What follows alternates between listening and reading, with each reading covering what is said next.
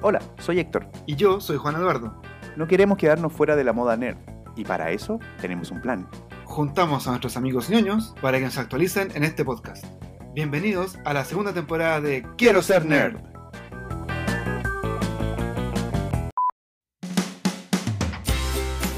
En el episodio de hoy Hablaremos de películas y series. parques temáticos donde tú puedes ir y vivir tus propias historias. ¿Ya? ¿ya? Entonces tú puedes ir al, al parque y decir quiero vivir la historia de buscar a un, Un bandido. a un bandido, ¿sí? Y tenías que perseguir al bandido, lo podías capturar, lo podías matar, puedes hacer todo lo que tú quieras. Todos los anfitriones del parque son androides sentientes. Ay, qué buena la idea. Hablaremos sobre un tema muy especial. Partamos diciendo que el universo Star Wars es una parte muy, muy grande y, de mucho peso, digamos, dentro de la cultura nerd. Carrie Fisher y principalmente como la princesa Leia eh, es superpower como figura en todo el universo Star Wars.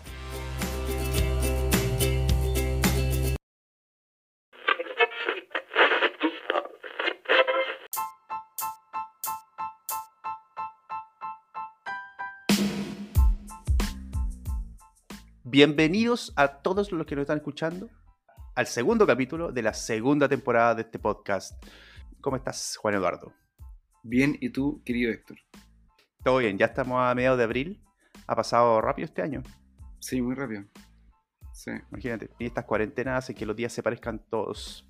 Es, eso es lo más chistoso. En realidad, para mí todos los días son iguales. Tú me decís qué día es hoy y tengo que pensar eh, realmente si es día de semana, fin de semana. Eso me, me enreda un poco.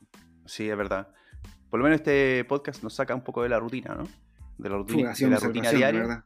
Me he vuelto loco en, en encierro sin, sin este podcast. No, la parte lo pasamos bien. Yo creo que el tiempo se pasó también rápido porque lo pasamos bien grabando el podcast y, y haciendo todo esto, hablando con los amigos y todo eso.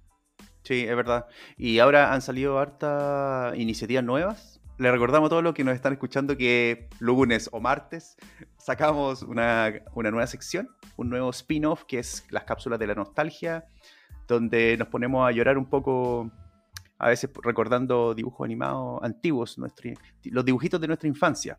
Y ahí enterarnos algunas cosas entretenidas de, de esos dibujos. De- en el caso, el primero que sacamos, que fue el de He-Man, por ejemplo, conocer un poco de la historia detrás de He-Man, eh, cómo se creó est- este personaje.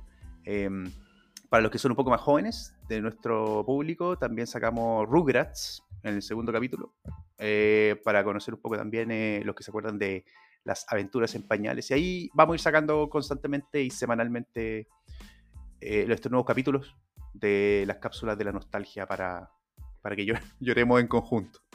Así es. Recomiendo verlo eh, escondiendo el carnet de identidad porque generalmente son cosas como son nostálgicas, son cosas que no se acuerda que empieza a sacar la cuenta cuántos años tiene uno, no, a lo mejor no. Mejor no sigamos. Oye, y otra cosa que estamos haciendo actualmente es que estamos ya abriendo un canal de YouTube.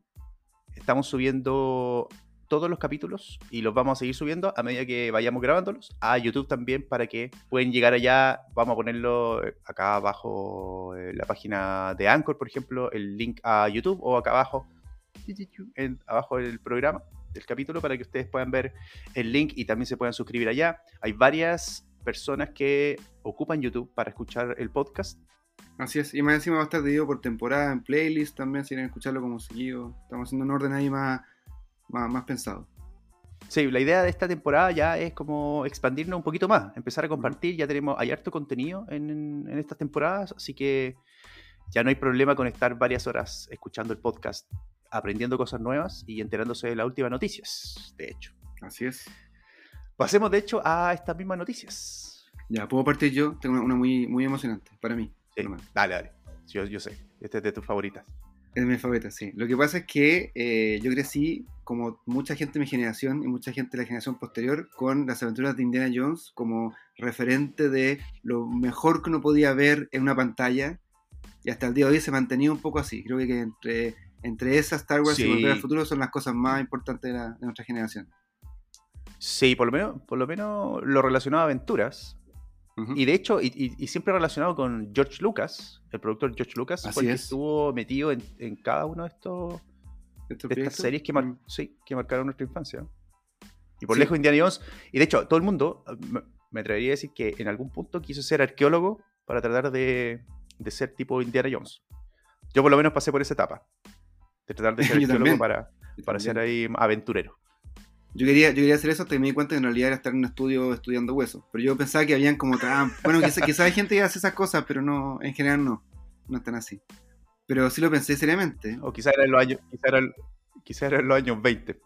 Claro, cuando se descubrían las tumbas. Hoy en día ya la cosa Sí. es más computarizada. Bueno, pero. mm, Eh, a todo una, una pequeña trivia, pero no sé si es tan conocida esta historia, pero Indiana Jones nace porque un día estaban de vacaciones, Spielberg y George Lucas, y estaban comentando qué hacer después de. Porque uno había hecho ET, otro había hecho Star Wars, estaban como un poco con fama, es como aprovechemos esta energía.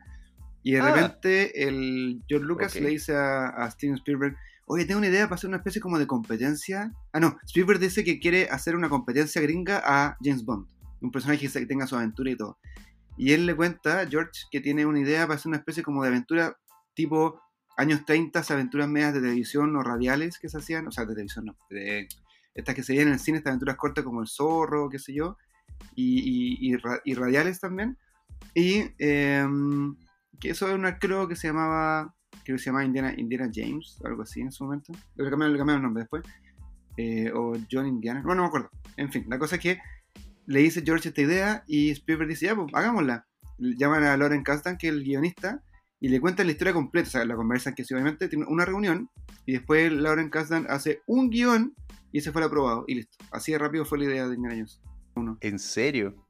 Yo sabía también que, yo sabía, sabía también que Indiana Jones, que es una película que es de acción de, digamos, de punta a cabo, desde el inicio hasta el final, eh, como que habían escrito diferentes escenas de acción eh, que no tenían ninguna conexión una con otra. Por ejemplo, no sé, po, que creo yo que me gusta en acción, un tipo andando a caballo que persigue un tanque, por ejemplo. Después, ya, que o un tipo que está, roba un avión y empieza a pilotearlo. Y después como que juntaron todas esas escenas, yo me lo imagino así tipo post-its por Claro. toda la, la habitación, papeles por todas partes, y las juntaron todas y dijeron, ya, aquí tenemos una película de aventura. Eso es cierto. Eso- eso- así es el rumor. Pero imagínate que todo esto nació por dos personas conversa- conversando en una silla de playa y después una reunión con un café, no sé, entre tres personas y listo. Está la película, una de las películas más influenciables, influenciadoras del mundo, escrita en esos dos días. Increíble. Está bueno, está bueno, increíble, sí. Bueno, la noticia es la siguiente. Yo sé que mucha gente fanática como yo eh, no le gustó mucho Indiana Jones 4, es por horrible. muchas razones. Es horrible, Indiana Es Jones. horrible, sí. Tiene cosas buenas y tiene cosas malas, pero tiene muchas más cosas malas. Y, pa- y dolió un poco para la gente que le fue a ver al cine esperando ver un, un clásico. Y la decepción, como que todavía no se olvida. Entonces, para mí son tres películas. Pero voy a contarla como el número 4 para contar que ya está en producción. O sea, eh, ya está avanzando la producción para hacer Indiana Jones 5. Está confirmado ya que Harrison Ford va a ser Indiana Jones. Porque está la duda si quieren reemplazarlo o no, pero Spielberg dijo antes de abandonar el proyecto, porque ya no estaba Spielberg en el proyecto todo esto, eh, dijo que no había otro Indiana Jones más que Harrison Ford hasta que él esté vivo, se va a hacer con él. Así que Sí, por eso vamos a estar más de, tranquilos. de acuerdo. Sí. Y busca el nombre de la chica, que hay una chica que... Ah, sí, eh, para, para hacer un eh, rol titular en esta 5, contrataron a Phoebe Waller-Bridge. Phoebe Waller-Bridge. Ella, ella, sí. ¿Ella de dónde? ¿La conoces tú? Ella, sí, ella trabaja en una, por lo menos donde yo la he visto, es una comedia que se llama eh, Fleabag. No la he visto, pero sí, ¿ya? Y eh, esa, esa comedia, que lleva creo que tres temporadas, del 2016, tu- tuvo tres temporadas y tuvo muchos premios. Nominación al Golden Globe, eh, se ganó un Golden Globe y tuvo nominaciones a un montón de cosas. Ella creo que, esta actriz creo que también era la que lo escribió. Ella era como que la que produjo en general toda la idea de Fleabag. Mira, También actúa en Star Wars, ah, en, Solo, a Star Wars Story. No tenía idea. no puedo ver. Dice L3-37. Es el robot de la de Solo. Mira, es muy buen personaje ese, de veras. Se me han olvidado. L337. L3, le decían, L3. Ah, mira. Sí, era mucho. Mira, sé que yo sé- creo que la- una cosa que ha hecho bien Disney con Star Wars son los robots. Los androides tienen mucha personalidad en, en Rock One y acá, y también en, en Mandalorian. Uf, Se roban el- la pantalla. es verdad, sí. La, la noticia en realidad no es todo esto. Esto, esto ya un poco sabido. También hay veces que se pueden caer proyectos que sé yo, pero lo más importante es que nuestro querido John Williams, que aparte de hacer la música de Indiana Jones, también ha hecho la música de Star Wars, de Superman, de Harry Potter, todos esos eh, temas que son íconos hoy, incluso Tiburón. Tan, tan, tan, tan. Todos esos son de él. Ah, de veras. Eh, están los rumores si se retiraba o no se retiraba hace rato porque ya está bastante viejito, pero eh, no quiere dejarla todavía su, su capa ahí colgada y va a hacer la música de, de años 5. Él fue el creador de la música, así que qué bueno que va a tomar de nuevo la. ¿Cómo se llama este palito de, lo- de orquesta? Va a tomar de nuevo el rol de director de orquesta para hacer el tan, tan, tan, La batuta. tan, la batuta. Eso, eso, eso. Así que muy buena noticia para los fanáticos de John Williams como yo y también Nacho que va a estar escuchando esto va a decir, muy bien. Sí, sí, seguro. Eh, recordad que, que, bueno, John Williams tiene casi 90 años ya. Y como decís tú, hizo la película de Harry Potter, de Star Wars, de Superman también. ET, La de Tiburón, todas las...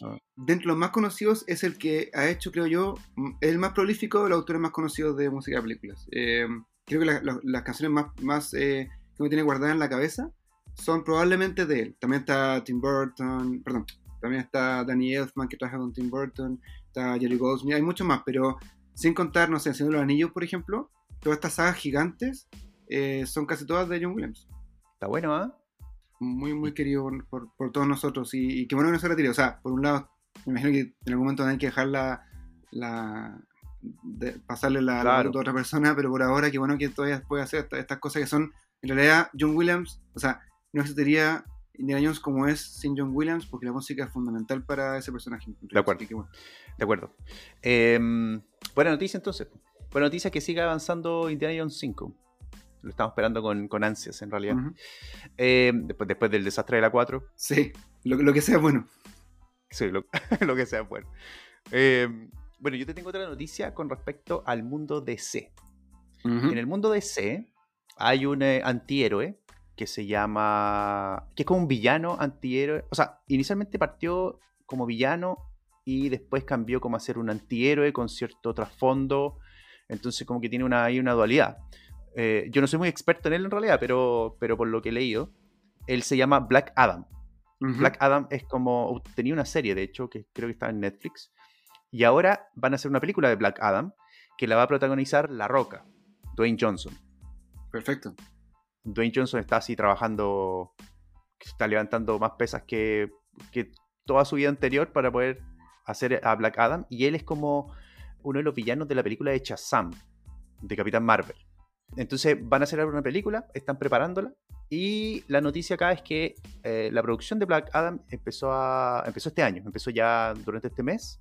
Y está pronosticado porque esté en los cines o en streaming, ahí vamos a tener que ver para julio del 2022. O sea, le queda un año y medio todavía para que se estrene. Nada, en Pero- todo caso, muy poquito, un año. A esta altura es bastante poco. Esto es parte del, del universo extendido de DC, que están tratando de potenciar un poco más cada vez. A mí me gustó mucho Shazam, ¿tú lo viste? Sí, sí la vi. Me gustó. Tiene un poco de co- comedia entretenida, es como liviana. Eso me gusta. Recupera un poco la onda. un- a mí lo que me gustaba de superhéroes del año 90 o, o 70, por ejemplo, Superman, la antigua era que era como, como- tenía mucha comedia, entonces como liviana, entretenida de ver Superman con. con eh, ¿Cómo se llama este personaje? Eh, con Christopher Reeve. La, la nueva Ah. es como más, más densa, más tristona, más, más adulta, la otra era como más inocentona. Y encuentro que esta Sí. Shazam recupera un poco eso nostálgico de, mi- de mi, de mi niño anterior que quería ver un superhéroe como más comedia, entonces me pasa bien. Sí, sí, sí te cacho. Sí. Yo, soy, yo soy más de los superhéroes sufridos. Como a mí me gusta más el drama detrás del superhéroe, así como más motivación, porque en realidad, para ser súper sincero, eh, no sé, po, Superman, por ejemplo, no, no me atrae tanto en sí el superhéroe, salvo el trasfondo que tenga detrás. Eh, entonces, Ujú, como que es me cierto llama eso. harto, sí, a, a mí por lo menos me llama harto la atención eso, en el superhéroe en particular. No, es cierto, creo que la, la última Superman también tiene una vuelta interesante a la, a la debilidad que él tiene, porque no es la kriptonita, como la debilidad es proteger la humanidad y es lo más importante para él, entonces puede tener que elegir a veces Claro. cosas así, eso es muy importante. Pero, Eh, eso pero igual mucho. Shazam tiene esa cosa que me gusta, como me, me trae nostalgia. No, yo creo que Ah. todas las, todas las franquicias finalmente tienen que tener alguna, alguna película así, porque no puede ser drama todo el rato. O sea, finalmente son películas de superhéroes, de aventura, de acción. El tema es pasarlo bien y no estar Claro. sufriendo constantemente en todas las películas. Entonces tenéis que tener un, Deadpool, por ejemplo, que es genial. Deadpool. Exactamente. Tenéis que Es tener un bueno, Shazam, sí. Mm. ¿cachai? Algo que te saque esa, de esa rutina constante. Oye, y una Bueno. paréntesis pequeño antes de cerrar el tema de Black Adam, es que corría el rumor de que iban a sacar a Henry Cavill del universo DC, que hace Superman. Y de hecho que, que quizás se iba a ir a, a Marvel, ¿no?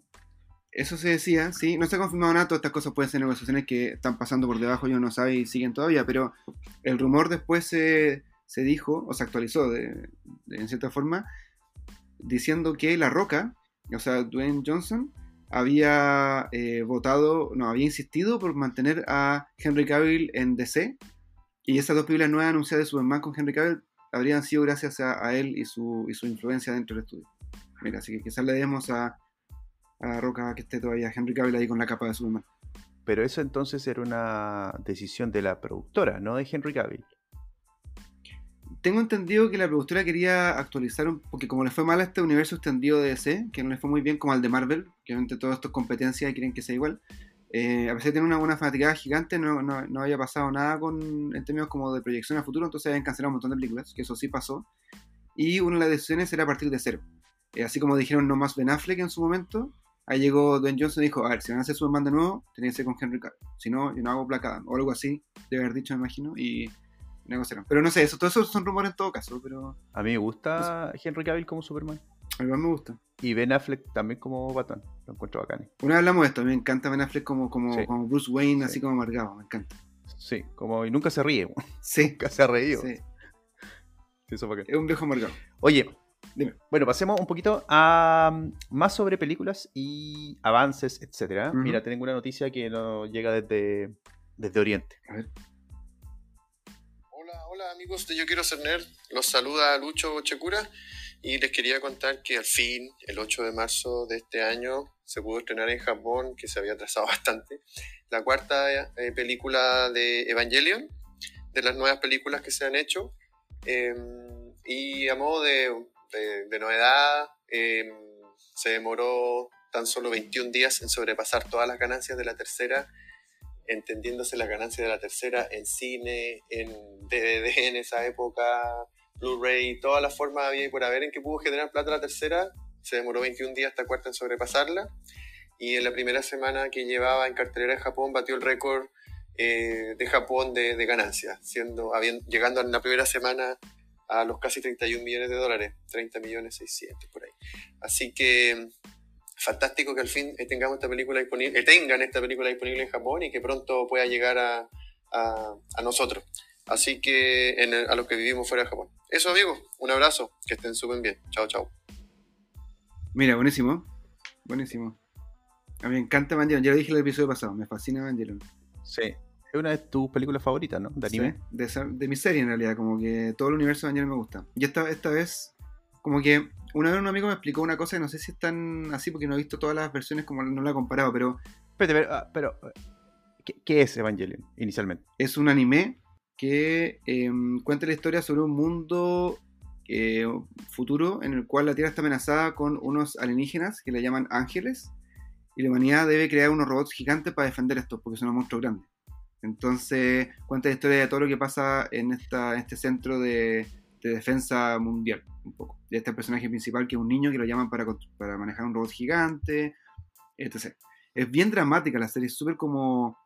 Porque suena como una cosa de pelea de robots, y, pero es mucho más que eso, como muy dramática, tiene momentos muy tensos, los personajes son muy complejos, tiene mucho, muchas fallas, es muy buena la serie y eso me enganchó porque en esa época no me gustaba mucho el anime y cuando vi Evangelion y me di cuenta que no era solamente combo y patada, ese momento estaba, no sé, Goku con eh, Dragon Ball, todas esas cosas, eh, me, me agarró mucho. Y hasta el día de hoy sí son una- unas clásicas películas de Evangelion para ver, series, perdón, pero como que al final es un poco metafórico todo lo que pasa.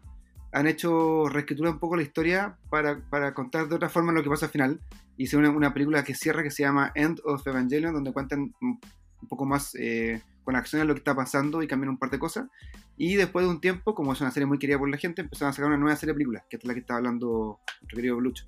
Y eh, las películas cuentan todo desde el comienzo. O sea, si uno empieza a ver desde la película 1 hasta la 4 que le le- le- ahora, puede ver la historia completa de Evangelion versión moderna. Lo que sí, las películas se han Mm. demorado mucho en salir una entre otras, entonces obviamente la primera fue hace 15 años atrás, pero, pero cuenta la historia desde, desde cero. Ah, pero ¿y las, cu- las películas son la historia completa? Es o sea, ver las cuatro películas es como ver la serie, Claro, exactamente. Con muchos Pero con- cambios. pero con- pero contada diferente. Porque yo me acuerdo que vi la serie, la encontré muy buena, eh, pero el final es súper críptico, o Sí. a- o al menos para mí. Era muy confuso, no, no, yo no quedé claro con qué, qué pasaba al final. Entonces, entendería que estas películas como que te ayudan a entender un poco más esa historia. Sí, yo no, no creo ser que. No me considero muy intelectual. No sé si entendí bien el final, pero me da, me da la impresión de que el final de la película, y de la antigua, digo, el, el End of Evangelion y el final de la serie eran distintos. Como nunca he visto el final de esta nueva versión, quizás también va a ser distinto, no sé muy bien. Pero, Mm, pero bueno, lo bueno es que la gente se va a poner al día. Está la serie disponible en Netflix para ver completa. No es tan larga, creo que son 26 episodios de 20 minutos, entonces como bien cortita para ver. Y si le gusta el anime o le gusta lo que ver algo así como entretenido y maduro, es súper recomendable, me encanta. De verdad. Sí, buena recomendación. Buena recomendación. Oye, y siguiendo con el tema de los robots gigantes, que al Lucho le gustan mucho y, y que hemos ido aprendiendo Me di cuenta. a través de este podcast también, eh, tengo una noticia para el Lucho también. Lucho que estás escuchando, pon atención entonces. Esto es para ti. Ajá. Hay rumores que se viene una película live action de Gundam. que es esta serie de televisión antigua japonesa eh, sobre robots gigantes que hemos hablado un par de veces y que vamos a seguir hablando durante en esta temporada en, en alguna de las secciones cuando hablemos de, de robots gigantes de nuevo. Eh, hasta ahora son, al parecer son rumores, eh, hay un par de tweets, qué sé yo, pero Netflix eh, confirmó que Jordan Vogt Roberts, que es el director que hizo Kong, School Island, la isla de la calavera, se traducirá, está vinculado en el proyecto de Gundam y que también el guionista de una serie que se llama Why the Last Man, que se llama Brian Vaughn, él también iba a ser el guion. Eso lo confirmó Netflix en su, en su Twitter hace un par de días, así que estamos esperando a ver qué pasa. Pero ahí creo yo que sería de partida el sueño de Lucho realidad, o uno de los sueños de Lucho. Sí. Y, pode- y podemos ver que esta tendencia que hemos estado hablando durante las últimas temporadas también del, de, de que salen cada vez más películas sobre monstruos gigantes que se llaman kaiju, los monstruos gigantes, y robots gigantes peleando, eh, desde que probablemente salió Pacific Rim, empezó ya a esta idea oriental a occidentalizarse un poco, o a, a nosotros absorberla, digamos, está cada vez creciendo y está, a la gente le está gustando. Y como todo en el cine, no sé si te acordáis, en algún momento pasamos por, la- por las películas de desastres, Sí. de desastres mundiales, Sí. que venían los meteoritos, que venía la congelado el día después de mañana que se congelaba todo en un día, que venían los desastres de volcanes, después pasamos a los superhéroes, ahora estamos parece que entrando en el mundo de los, de los gigante. gigantes. Ujú. Bacán. Sí, está entretenido. Así que eso. Esa es la noticia que te tengo sobre Gundam. Espero que el Lucho haya estado sentado para escuchar esto. Yo creo que se desmayó. Lucho, ¿estás bien? Lucho. Oye, yo voy a cambiar un poco el tema. ¿Te parece? Dale. No sé si te acuerdas que el primer episodio que hablamos, comentamos con Charlie sobre, hablamos con Charlie sobre ciencia ficción, con nuestro amigo Carlos, que es experto en ciencia ficción, y comentamos que mi libro favorito, y uno de los de él más favoritos, es Dune, que esta, esta épica saga de ciencia ficción que va a ser la película ahora con eh, Timothée Chalamet y con Zendaya y qué sé yo, que se ha atrasado eternamente. Tampoco se sabe si va a estrenar en estamos cine esperando. o no. Claro, estamos todos Estamos esperando. esperando que salga, pero todavía no sabemos. Exactamente. Bueno, eh, Exacto. esta, esta película que nunca se estrenó, el 2021 como, como correspondía, eh, activó un montón de productos relacionados, como, como siempre pasa con, esta- con estas cosas, con la licencia, donde hay juegos de mesa que han salido, eh, hay un juego de cartas en camino, hay un juego de, de supuestamente digital que todavía ni siquiera le explican qué va a ser, pero probablemente sea estrategia porque inventaron el género, etc, etc. Pero eh, una gran, grandes novedades es que, eh, voy a partir con una especie como de pequeña historia. El año 2000, Last Unicorn hizo un, una versión de juegos de rol de mesa, estos juegos que uno juega en realidad con papel y lápiz y tira unos dados y se imagina lo que está pasando, que es súper como... Un día vamos a hablar de esto para explicar bien. Un día vamos a hablar de eso. Last Unicorn es una editorial. Sí, es una editorial. Ellos tenían la licencia de Dune y sacaron una especie como de tirada corta de, de prueba de un, de un juego con Dune, sobre el universo de Dune, me refiero. Y pasó que se, hubo una convención, lo presentaron en la convención, después algo pasó con la licencia que se perdió y nunca se hizo el juego. O sea, hoy día esas copias de, de ese juego físico, que son muy pocas, son carísimas, especialmente con, con la nueva película, pero nunca se, nunca se hizo el juego y nunca nadie pudo jugar Dune RPG. Hay muchas versiones como casera y qué sé yo. Pero este año acaba, o sea, todavía no se lanza la versión física, pero acaba de ser la versión digital de un juego de rol eh, completo, con un tremendo universo, nos explican desde cómo hacer tu personaje hasta hacer historia, todo el qué sé yo, oficial, con licencia, eh, y que se planean también hacer muchas secuelas y, complementos y qué sé yo, de un juego de rol de Dune para poder por fin jugar con tus amigos en una mesa pretendiendo que eres un, un Avengers Edit o un Mentat o qué sé yo, un Fremen. Así que es súper interesante porque muy... es un mundo súper rico que nunca se había aprovechado. Muy, muy buena noticia para los que nos gustan los juegos de rol. Así es. A mí también me gusta mucho el horror y me gusta mucho Dune, así que para mí es doble noticia buena. Sí, y, y, otra cosa que tienen los juegos de rol, que lo vamos a comentar en algún momento, es que los manuales que sacan oficiales son súper lindos. O sea, como uh -huh. el, el, arte que viene con uh -huh. el libro, es como básicamente, bueno, depende del juego obviamente, pero hay muchos que son como de colección. Y el que se ve de Dune, eh, se ve súper... Yo estoy, estoy mirando la portada por lo menos, se ve bien bacán. Lo que hizo ahora la familia de, de, Frank Herbert, que es el escritor de Dune, que está ahora a cargo de la, de la propiedad intelectual, es que eh, trata de unir un poco todos los elementos que están saliendo con la película, pero no necesariamente basado en la película. O sea, no es la cara de Timothée Chalamet, pero es más o menos claro. parecido para que tú cuando juegues tengas un, un universo eh, coherente visual, pero no necesariamente tan pegado al actor para que no sea tan, no, tan cerrado, porque obviamente la película después puede que pase de moda y tú puedas seguir jugando a este universo. Entonces, los cómics que han salido tienen como, por ejemplo, la, las naves y los trajes con la misma estética de la película. Entonces, es súper interesante que uno ve el juego, el juego de rol y también están con estas pinturas con un universo como muy parecido a lo que uno, uno ve en los trailers de la, de la película. Ya, eso está, eso está bueno porque quiere decir que están creando, están creando un, un universo conjunto finalmente. Así es. Lo cual, como decís tú, le da más coherencia a los que lo, a los que consumimos ese mundo. Así es. A los que leemos libros, a los que vemos esas películas, etc. Uh -huh. Buena noticia, me gustó. Me gustó. Algún día jugaremos online. En físico. En físico. Claro. Eh, oye, siguiendo con un poco con el tema de, de los juegos, eh, pero saltándome los juegos de rol, uh -huh. o juegos de mesa física, digamos, pasando a los juegos digitales, salió un avance de uno de los juegos de estrategia de nuevo, vamos, es para ponerse a llorar esto. Uno de los juegos de estrategia que todo el mundo recuerda y que todos los que están escuchando esto probablemente han jugado en algún momento, que es el Age of Empires. El Age of Empires es una saga de juegos que partió en los 90, de juegos de estrategia, que ha sido un clásico a través de decenas de años. Eh, probablemente por su simplicidad, eh, eh, fue uno de los primeros juegos de estrategia en tiempo real donde junto con el Command Conquer, por ejemplo, que tú, yo voy a jugar contra ti con dos, dos equipos. Eh, uno crea sus caballos, crea sus castillos, ataca con, eh, con, no sé, catapultas para poder atacar el otro castillo, etc.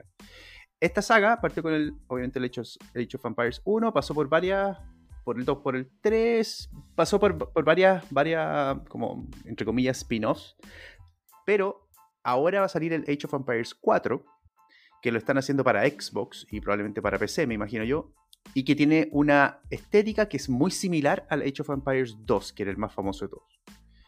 Y tiene las mismas oh, unidades parecidas, tiene como la misma, al parecer va a tener la misma esencia que el Age of Empires antiguo.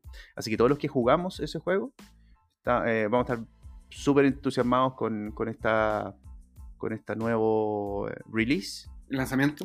¿Anuncio? Eh, lanzamiento. Con este, eso, con este nuevo lanzamiento que se viene pronto, se supone que va a estar dentro del año 2021. Eh, lo hizo la empresa Relic Entertainment para Xbox y, y Xbox Game Studios, eh, probablemente para PC porque es de Microsoft. O sea, imposible jugarlo en PlayStation. Maldición. Yo creo que va a ser bastante difícil en realidad, porque este siempre creo que el Age of Empires, si no me equivoco, siempre estuvo como para PC más que nada. Porque fue de los primeros. Uh -huh. eh, y otra cosa, que lo que se sabe ahora es que Ah, una cosa interesante de, de Age of Empires es que tú juegas con pueblos históricos. Es decir, uno jugaba, me acuerdo, con, con los ingleses, por ejemplo, o con los franceses, o con los árabes, etcétera, egipcios, qué sé yo. Esto va, va a mantener eso, como siempre. Eh, y lo único que se sabe hasta ahora es que vamos a tener al menos los pueblos para jugar hasta el día de hoy. Pero, me busca una, una pregunta tú juegas con una civilización y tú con, o sea, tú juegas con un año con otra y, por ejemplo, yo juego con romano y tú con egipcio, que obviamente son eh, contemporáneos, se entendería, pero yo puedo elegir, por ejemplo, una, una, una que no corresponde realmente con tu tiempo, igual como combatir y, y jugar así, ¿no? Sí, claro, por supuesto. Sí, sí, sí. Eh, es, es, no, es un, no es un juego, como se dice, 4X, así como que tú tengas que construir un imperio gigante como Civilization, que Civilization es un juego de estrategia mucho más complejo uh -huh. y que dura más el juego porque tienes que construir eh, varias ciudades, varias, tienes que construir, no sé, culturalmente tu, tu, civilización y vencer a otras civilizaciones completas. Esto es más que nada construir una ciudad. Entonces, yo construyo mi ciudad contra ti, no tiene que ser del mismo época histórica. Yo puedo jugar con los egipcios, por ejemplo, por ponerte un ejemplo, y, y tú puedes jugar con los chinos. Ya. Eh, y podemos atacar, ¿no? Y, pero, pero, básicamente es como el StarCraft antiguo, eh, uno de los primeros juegos, o de los juegos más famosos y clásicos, donde podíamos jugar en tiempo real. Tú contra mí, partidas que duraban, no sé, 10 minutos, o partidas mucho más largas que duraban 3, 4 horas. Claro. Eh, entonces, básicamente están reviviendo uno de los clásicos. Y, y la gran noticia acá, esencialmente, es que están tratando de, revivir, de revivirlo con la esencia que tenía el Age of Empires al menos el 2, que era como el más clásico. Claro. De hecho, hay varios, hasta los audios, hasta los audios son de lo, de lo que decían los bonitos, son famosos. O sea, nadie se le olvida de, lo, de antiguamente el que decía el wololo. Era un mago, ¿no? ¿no? ¿Quiere un Era como un sacerdote, sacerdote. que cuando. Claro, un clérigo. Eso, y cuando se acercaba a un enemigo para transformarlo, le, le decía wololo, wololo. Hay muchos memes de wololo. Sí, sí pues, grande el wololo. Entonces, bueno, hasta ahora se sabe que viene con los chinos, con los ingleses, con el sultanato de Delhi y con los mongoles. Eh, eso es lo que se sabe hasta ahora. Hay gameplays para que ustedes lo puedan ver. Lo vamos a dejar en algún link en alguna parte y ustedes lo pueden buscar también para que vean más o menos cómo se ve. Oye, es, es un... Pero me gustó. Hasta ahora me gustó. Es un juego, o sea, un, es una categoría de juego que yo extraño de PC porque yo cuando me pasé a PlayStation nunca más jugué más en PC. Eh, perdí esa, ese, ese, género que han habido unas adaptaciones pero no son tan buenas entonces como que no nunca, nunca me, me, he dedicado a jugarlo en PlayStation porque obviamente el mouse afecta mucho y todo pero me, me, sorprende y me gusta mucho que son los pocos géneros de esa época del año 90 que todavía están vivos porque hay muchos que han fallecido como la aventura gráfica que están en decadencia hace muchos años y este es un género que es muy específico de PC por la forma de jugar que es difícil traspasarla y sigue vivo y sigue bien fuerte. O sea, todavía hay competencia. Es como un eSport cuando uno juega ahora StarCraft. Eh, muy interesante que, es, que siga todavía. Bueno. Sí, es verdad. Eh, por, por, eso se considera básicamente un clásico. Uh -huh. De hecho, como la definición de clásico es que no, no pasa de moda. Claro. Que lo está, se, juega, se en los 90, se juega en los 2000, se juega ahora, se sigue jugando. Y, y ahora, cuando lo están haciendo de nuevo, lo que uno espera es que tenga la misma esencia de antes. Claro. Que era algo que conversamos. Eh, que conversamos de hecho el capítulo pasado cuando hablamos de, de, de muchos juegos de video que se pasan a juegos de mesa Uh -huh. y que se preocupan mucho de la mecánica del juego, pero no tanto de la, del corazón, digamos, de, del alma, como podemos llamar. La ambientación, ¿no? que es la esencia del juego. Sí. Claro, o, o, el, o lo que, el sentimiento que te produce jugarlo. Acá al, al, parecer, porque no se sabe mucho, pero al parecer viene, viene con esa esencia del Age of Empires 2. Es decir, uno va a poder jugar un Age of Empires 2 un Age of Empires 2, pero actualizado el día de hoy. Eh, con, y con muchas más otras cosas, obviamente. Sí. Así que, nada, Buenísimo. esa es buena noticia para, para, los, que, para los que jugamos, uh -huh. para los que nos gusta la estrategia. Siguiendo con el tema de los videojuegos, eh, nos trae una noticia sobre plataformas. Hola amigos de Quiero Ser Nerd. Hoy, eh, una pequeña cápsula informativa. Dentro de esta semana va a salir un primer update grande de PlayStation 5, donde por fin van a empezar a habilitar, eh, digamos, los movimientos de juegos de, de, PlayStation 5 desde el espacio interno hasta un disco duro externo. Entonces, por fin está digamos, tomando forma esto de empezar a agrandar el espacio para mejorar algunas capacidades de comunicación con PlayStation 4. Como que, digamos, están mezclando un poco las consolas. Insisto, es imposible negar el éxito que tuvo la PlayStation 4, entonces quieren capturar a toda esa gente ahí. Lo cual es bueno para los consumidores, significa que vamos a tener un poco más de soporte con la PlayStation 4, pero lo mejor es esto del de espacio del disco. Y también anunciaron que para el verano se va a venir también, ojalá, la,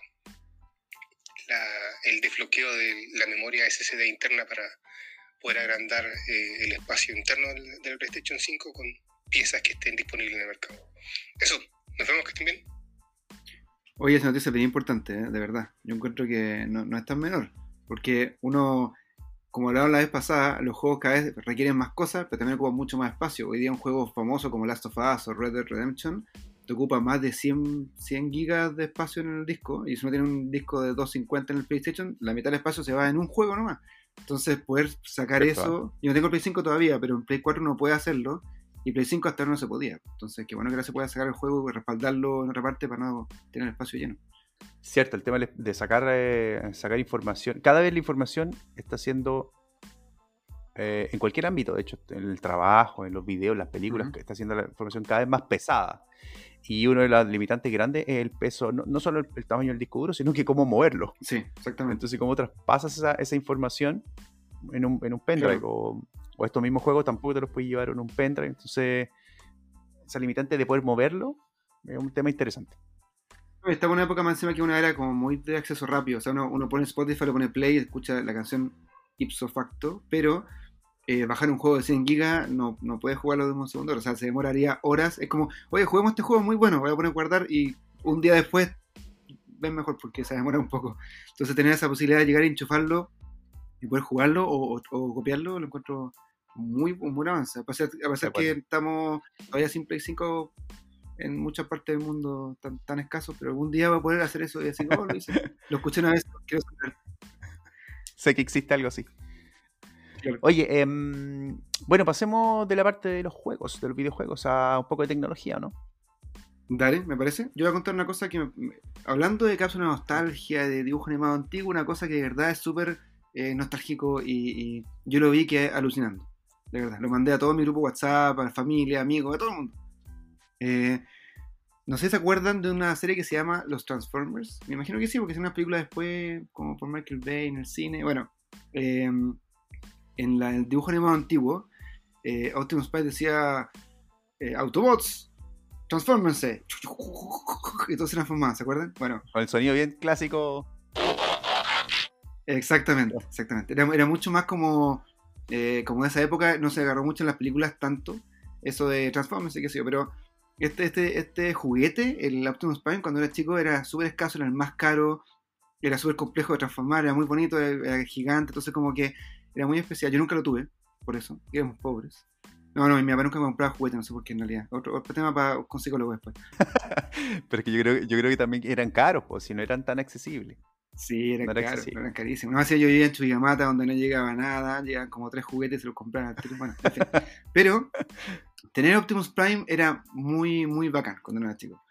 Ahora acaban de sacar un juguete de Optimus Prime, el mismo diseño del año 80, o sea, con, con la cabina roja y qué sé yo, eh, que también se transforma, pero la diferencia es que le puedes dar instrucciones.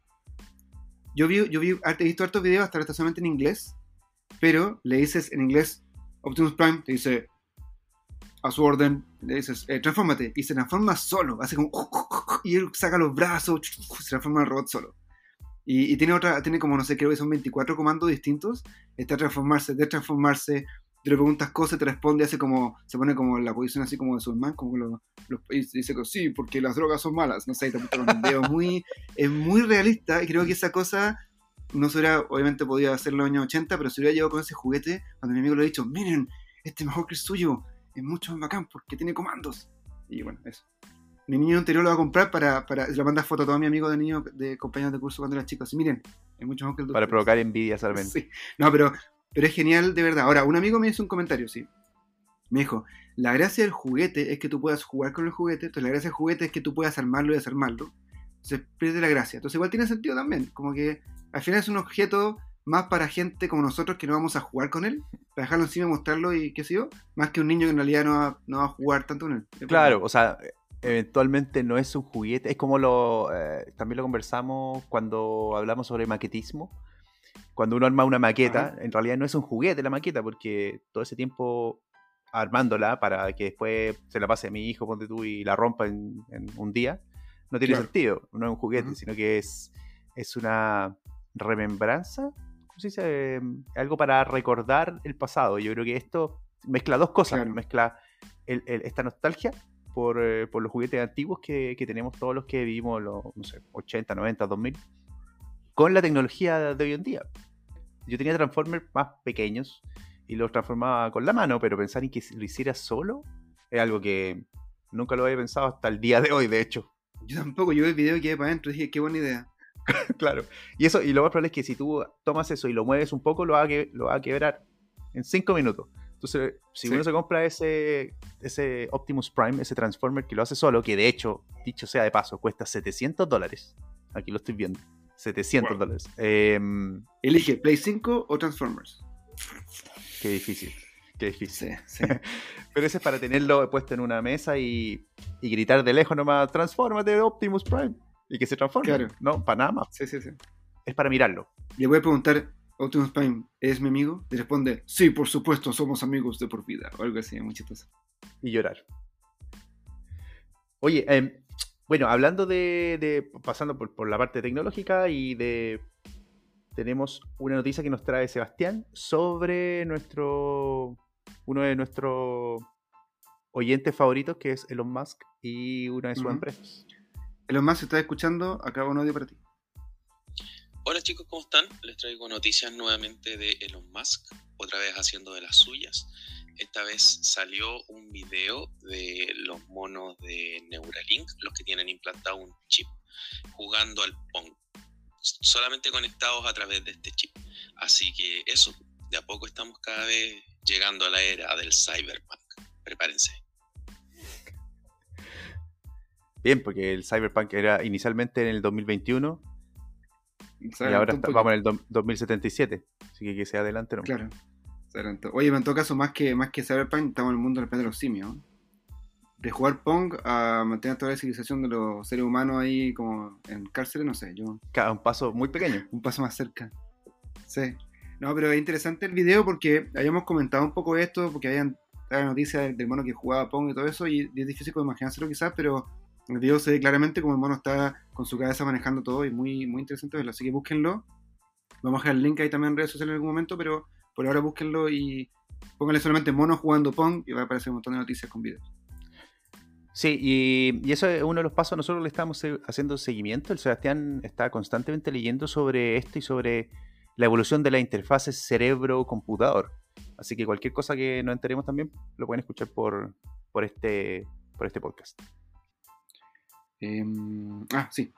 Y hablando de, y hablando de, de futuros eh, peligrosos, así como lo- los, simios, eh, también otras películas que hablan sobre dinosaurios, ¿cierto? Que hace, tratamos de como copiar la, el ADN del dinosaurio y hacer un parque temático y después se escapan todos los dinosaurios y dejan la barra. Bueno, eh, también eh, relacionado con Elon Musk, aparte, salió un tweet de una de las personas más eh, cercanas a Elon Musk en su empresa que dijo que están capacitados hoy día, tecnológicamente, para replicar un parque temático tipo Jurassic Park con dinosaurios, que no son exactamente igual como, como esa evolución, pero son bastante cercanos para llamarlos dinosaurios y pueden hacer esa, esa fantasía en realidad. Sí, Cosa que también me da un poco miedo. ese fue. Ese, a mí me da un poco miedo, pero me encantaría que hubieran dinosaurios, para, que, para ser sincero. Yo muero, muero feliz ahí, me da miedo, pero voy igual.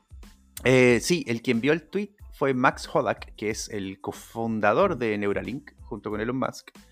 Eh, y básicamente fue, nadie sabe, nadie después empezaron las especulaciones. Él dijo, él dijo, probablemente, nosotros probablemente podamos construir un Jurassic Park si quisiéramos.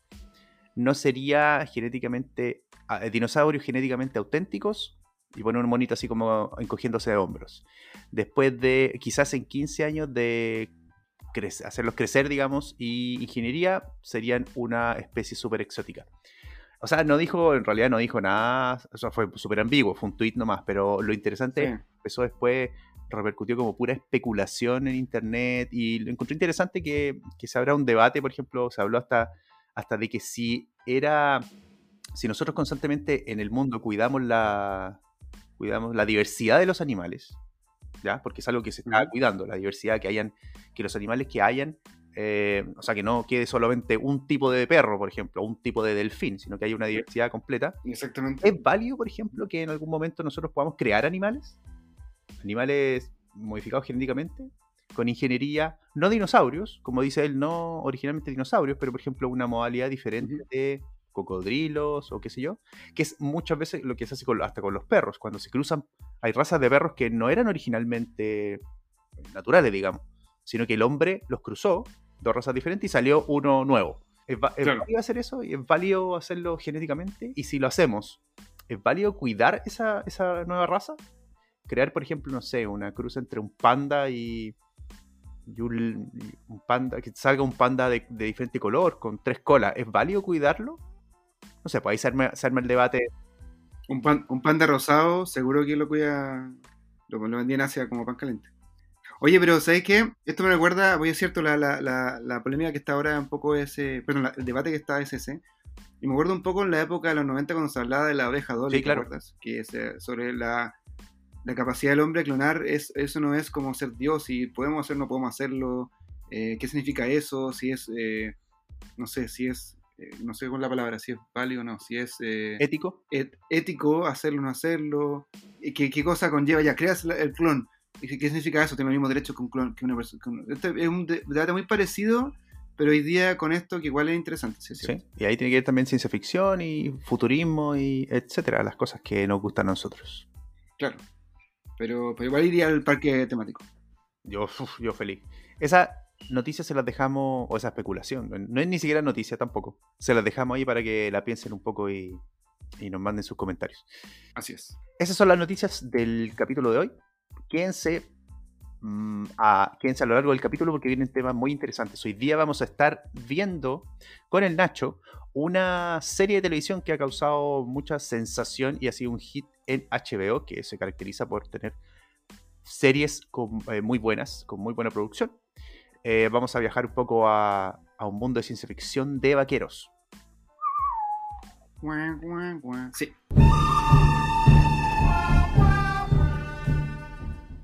Y también vamos a conversar sobre un tema muy especial que teníamos ganas de hacer hace rato. Fue idea de Damari hacer una, una serie sobre las mujeres nerds. Tanto modernas como antiguas, qué ha sido su aporte y quiénes son y qué- por qué son tan importantes para nosotros que a veces no son tan eh, famosas como deberían. Entonces vamos a hacer el espacio que merecen acá. Damari nos trae la primera mujer nerd de esta sección. Recordarle a la gente que nos pueden buscar ahora en su plataforma de podcast favorita. También pueden eh, buscarnos en YouTube. Nos siguen ahí, le, le dan al botoncito correspondiente de seguir, que eso ayuda obviamente mucho al podcast a que sigamos eh, haciendo lo que estamos haciendo. Lo bueno de YouTube es que aparte de eso hay una, una campanita que uno puede poner para que le avise la alerta de cuando se sube un video nuevo. Entonces vamos a empezar a subir los capítulos y va a llegar un mes diciendo, oye, hay un video nuevo de podcast. Eso es, útil. Sí, eso, de hecho, eso es súper útil. Porque yo no sé por qué a veces Spotify no me avisa cuando los podcasts que yo, que yo sigo eh, tienen algún capítulo nuevo. Me sale como una pequeña seña, pero no me dice quién lo subió.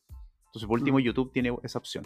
Así que eso, para que com- compartan con, lo- con sus amigos nerds que quieran saber un poco más. Y nos vemos eh, en los siguientes temas. Quédense. Ya, vamos, partamos ahora ya.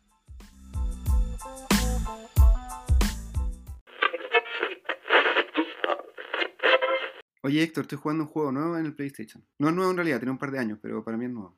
A ver, ¿cuál es? ¿Cómo se llama? Se llama Red Dead Redemption 2. Ah, sí lo conozco. Creo que conozco el uno que, déjame hacer memoria, es un mundo abierto donde tú juegas con un vaquero, en un mundo de vaqueros. Agarras tu caballo y vas a hacer lo que quieras, básicamente dentro del mundo, para hacer misiones y qué sé yo. Creo que lo jugué un par de veces en alguna parte, o lo vi, no recuerdo si lo jugué o lo vi algún video. Eh, es como medio sangriento, me parece. Sí, es como bien realista. Claro, y recibió hartos premios, eh, le fue súper bien. Sí, Eh, eso es lo- como los de los creadores de, mm, del GTA, ¿o no? sí. Que este, este juego que es como de mafioso en, en diferentes ciudades de, de Estados Unidos de América. Claro, sí, sí, sí. Hizo harta noticia ese juego. Es bueno. No, súper bueno. Bueno, este juego larguísimo, sí, pues el 2, porque el que tuviste el 1, este es el 2 que se hace poco, o sea, hace un par de años, y es, de 40 o 50 horas de juego. O sea, No, no, no con los extras, sino que la historia dura 40 o 50 horas. ah, Gigante. Lo que me gusta del juego es que, bueno, como tú dijiste, un mundo abierto, que significa que uno puede como vagar por el mundo haciendo lo que quiere y se pierde y en vez de ir a hacer la misión que te corresponde, puede irte a hacer cosas como, no sé, cazar un zorro, sacar la piel, vender la piel, eh, cosas así. Perder tiempo haciendo cosas realistas. Y hay, un montón de juegos de mundo abierto hoy en día, eh, de fantasía, de ciencia ficción. Este, ¿Por qué te gusta? ¿Por qué este te gusta harto?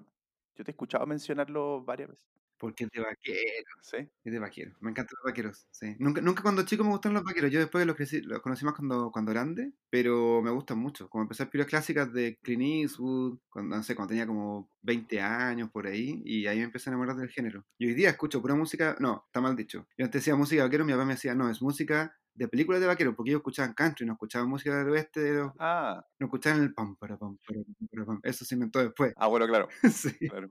O sea, la música que tocaban en armónica siempre, cuando estaban ahí en la fogata. claro. Esa música era. No era de ellos, ellos en realidad tocan country. Claro. O sea, tocaban armónica, ¿eh? pero como el. como esas trompetas. esas cosas no existían, pues, ¿cachai? Eso fue para la, para la película que hicieron después. Bueno, una de las gracias de, lo- de los vaqueros, o de las películas de vaqueros, de los libros de vaqueros, que siempre se habla como del salvaje oeste. Porque básicamente es como, un, eh, es como una instancia, sal, bueno, obviamente salvaje, que en realidad, no sé si era el oeste particularmente, porque era el, el oeste desde, en Estados Unidos desde la costa este, era el oeste. Pero todo pasaba también en el, mucho en el centro de Estados Unidos, por ahí por, no sé, por Texas. Estaba justo en la mitad, no estaba en la costa oeste. Pero al final era como todo, lo excitante eso era que había una exploración constante en un mundo salvaje, donde corrías peligro desde, no sé, por ese momento, indígenas norteamericanos hasta serpientes cascabel que te podían matar en cualquier momento. Pero eso es como lo bacán de, de los vaqueros, ¿no? Sí, o sea, bueno, en el juego pasa eso. En el juego uno dice, oh, linda montaña, voy a caminar por la montaña. Avanza unos pasos, llega un tigre salvaje, se lanza encima tuyo, vas corriendo, te mueres. Me parece un tigre. Súper realista. Sí, hay tigre, hay osos también, de todo. Ah, está bueno. Ahora, cuando uno llega a jugar bien y, y logra matar a este oso y vender la piel, igual se hace millonario. Entonces uno tra- trata de volver después con más armas y trata de hacer trampa y todo. Entonces es como súper entretenido. Y eso no tiene nada que ver con el juego en sí, es como extra. Como está la historia principal y todo el resto del mundo que podías hacer tonteras. Oye, bueno, una de, la- una de las cosas que nos va a contar ahora el Nacho es de una serie que se trata un poco también de esto. Digamos un poco por, por- en cuanto a, a forma, no en cuanto a fondo. Ujú. La forma es un mundo de vaqueros donde eh, se asemeja de hecho un poco a juegos de vaqueros, a un, a un videojuego, porque esta serie se trata de que tú puedes ir a este mundo y hacer misiones. En este mundo tienes las libertades suficientes para, para hacer lo que quieras en este mundo salvaje. Y esta es una serie que ha recibido hartos premios, que se llama Westworld, y que está ambientado en un mundo de vaqueros donde básicamente tú puedes hacer lo que quieras. Eso en cuanto a forma. Ahora, en cuanto a fondo, es harto más profundo, bastante más profundo que eso. Así es. Tiene una, una subtrama muy interesante ahí que descubrimos. Yo todavía, todavía no la veo porque recién hablamos con Nacho, pero vamos a escuchar lo que nos, no, lo que nos contó. Vamos. Ignacio Muñoz es ingeniero informático de profesión y cinéfilo por pasión. Los servicios de streaming de películas le cambiaron la vida, así que se inscribió en todos.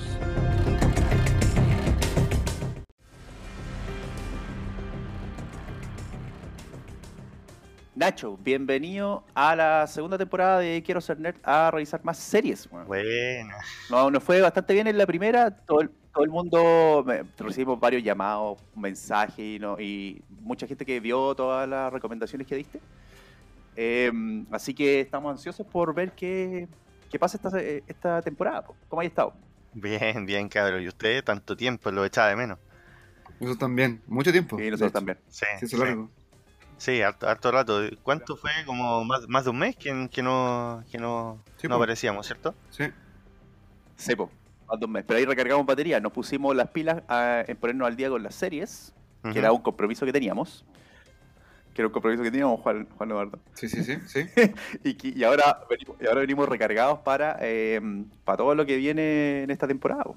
Para, seguir poniéndonos al día. Ya, y- pero sean sinceros, ¿vieron todo lo que se propusieron o les queda algo en el tintero todavía? Al- Aló, aló, te- te- te- te- no te escuchan, lo siento. no te Aló, hay una. No, interferencia. aló. in- No. Interferencia. interferencia. Claro. Justo, justo cuando hice la pregunta. Sí. No, mira, yo voy a, ser- voy a ser honesto, todavía no he visto Black, Black Sails, esa me falta ver todavía, no voy a mentir. Pero, pero la voy a Ya. ver ahora, o sea, pronto. Bueno. A mí, a mí me faltó, me falta ponerme al día con la última temporada de Snowpiercer. Ah, ya, ok. Pero lo demás, lo demás estoy, estoy al día con esto y también con, eh, con el anime. Creo que me vi todos los animes de que recomendó también JP. Todo lo audiovisual creo que. Sí, igual ni me vi todo. Sí. Lo bueno de, de Snowpiercer es que salen capítulos semanales, entonces es más fácil ponerse al día. Claro. Claro, es verdad. Necesitáis organizarte un poquito nomás. Oye, ¿qué nos traéis para este primer capítulo de la segunda temporada? Eh, mira, la primera serie que, que queremos, les, quiere- les quiero recomendar para esta nueva y gran temporada de nuestro amado podcast, es una serie que tiene harto que ver con algo que ha estado como bien en boga este último tiempo, que es, es la- los avances en inteligencia artificial y eh, en robótica. Eh, y es una serie que se llama Westworld, seguramente la han, han escuchado hablar. Mun- Mundo del Oeste. Mundo del. Oeste se llama, sí, HBO, ¿no? Westworld. O por lo menos. HBO, sí. Justamente, es una serie producida y emitida por HBO eh, que ha dado eh, mucho que hablar, eh, vuelvo a decir, y tiene una crítica increíble. Mm, De hecho, hace Westworld la primera temporada que salió el 2016, Ujú. eh, se convirtió en la serie más vista de la cadena. Como ¿De- de primera temporada, sí, como primera Wow. temporada. O sea, si analizamos las primeras temporadas de las todas las series que ha sacado HBO, la primera temporada de Westworld es la se- temporada más vista de la cadena. Pero estamos hablando también de Game of Thrones.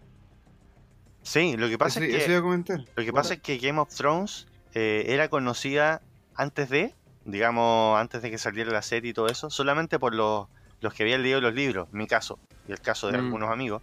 Es. Estábamos súper entusiasmados porque iba a salir una serie de Game of Thrones, o de Canción de Hielo y Fuego, como se llama el- el- la serie de libros. Y los que vimos la temporada con ansias y esperando todos los capítulos eran los que ya conocían más o menos de qué se trataba. Pero después empezó a agarrar el vuelo y se convirtió en el fenómeno mundial que, que conocemos. Pero como serie, como primera temporada, la primera temporada de Westworld fue la serie, o digamos, eh, la primera temporada más vista de la cadena HBO de, de su historia. Mira, increíble. Yo no he visto Westworld. Mira, Yo me, ya estoy muy entusiasmado. yo me vi la primera temporada y después no la seguí. Y también la encontré increíble. La idea de la idea en sí fue increíble. bueno. Ya, pues contemos entonces cómo más Dale, o menos dale, de qué se trata, para que, te- se haga, para que Juan Eduardo se haga la idea y idealmente lo hacemos libre de spoilers también, pues para, dejarle un poco de sorpresa. Sí, pues. Ya, eh, mira, eh, Westworld es una serie que está, primero que todo, está basada en una idea anterior, no es una idea original, sino que es una eh, serie basada en una película que se hizo el año 1973, eh, que te presenta un mundo, eh, de nuevo, un mundo distópico, que en el caso de la serie está basada en, bueno, como dije, en una película, pero se sitúa eh, alrededor del- de la mitad del siglo XXI, digamos 20, 25 años a partir de la fecha en la que estamos hoy. Ya, Ok. o sea, digamos 2050, 2060. No, no está claro bien la fecha, pero por los avances eh, se, se puede... futuro eh, próximo. Claro, ¿eh? sí. Claro. Sí, es- Ujú. no, es, no, es un futuro lejano como, no sé, po, en su época, eh, no sé, Blade Runner o algo así. ¿Cachai? Claro. Y eh, la idea es que eh, existe una corporación eh, a nivel, una corporación bien grande a nivel mundial, que lo que hace es, eh, eh, es poner o, o poner a disposición del público parques temáticos donde tú puedes ir y eh, vivir tus propias historias, casi como juegos de rol en vivo. Ya. Y todo lo que está en, en el interior del parque, eh, todos lo- los componentes de la historia, no son actores, sino que son androides. Pero, pero déjame bien. Entonces, van con una especie de Disney World que tiene un, un tema Sí. y hay personas que dan vueltas, pero esas personas son robots. Claro, pero, pero distinto a un, a un parque temático como lo conocemos ahora, como no sé, pues a, a Uni- Universal Studios, donde tú te subes a juegos y qué sé yo. Esto es eh, donde tú tomas parte de, de historias. Por ejemplo, tú puedes ir al parque, eh, en el caso de Westworld es un parque que está ambientado en el viejo oeste.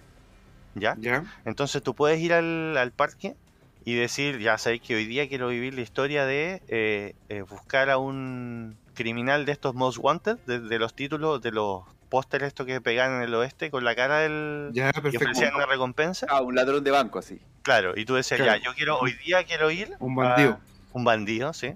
Quiero ir a esta, a esta, al parque y vivir esta historia. Y tú ibas y, y tenías que perseguir al bandido, lo podías capturar, lo podías matar, puedes hacer todo lo que tú quieras. Oye, qué buena la idea. Demasiado buena la idea.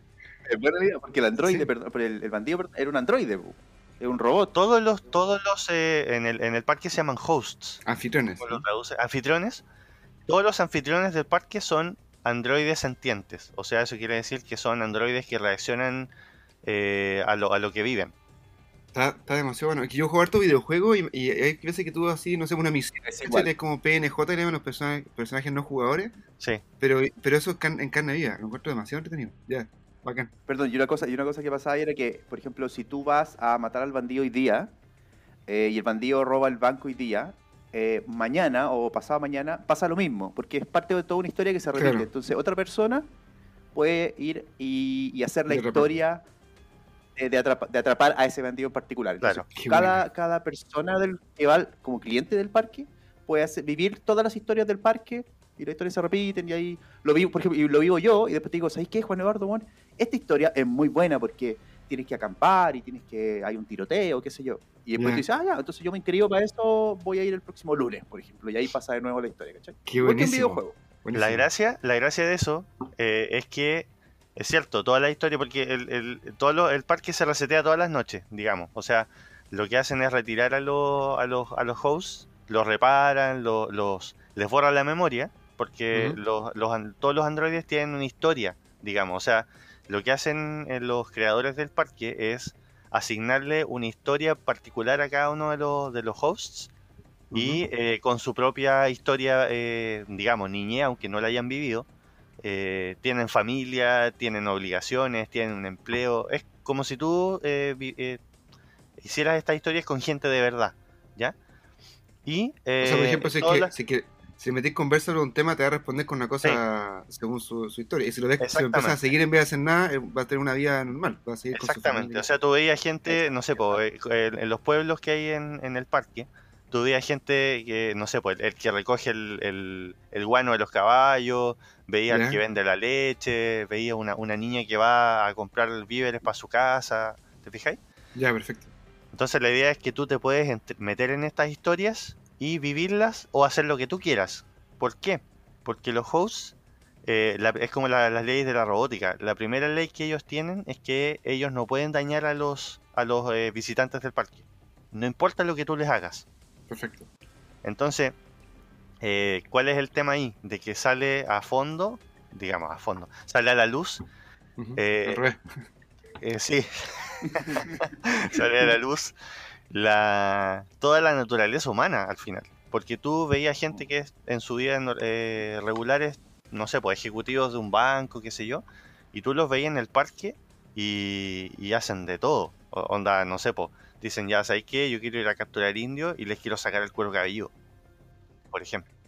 O eh, la típica de, de gente que se mete al parque, no sé, pues un par de amigos se meten al parque para la despedida soltero de uno de ellos.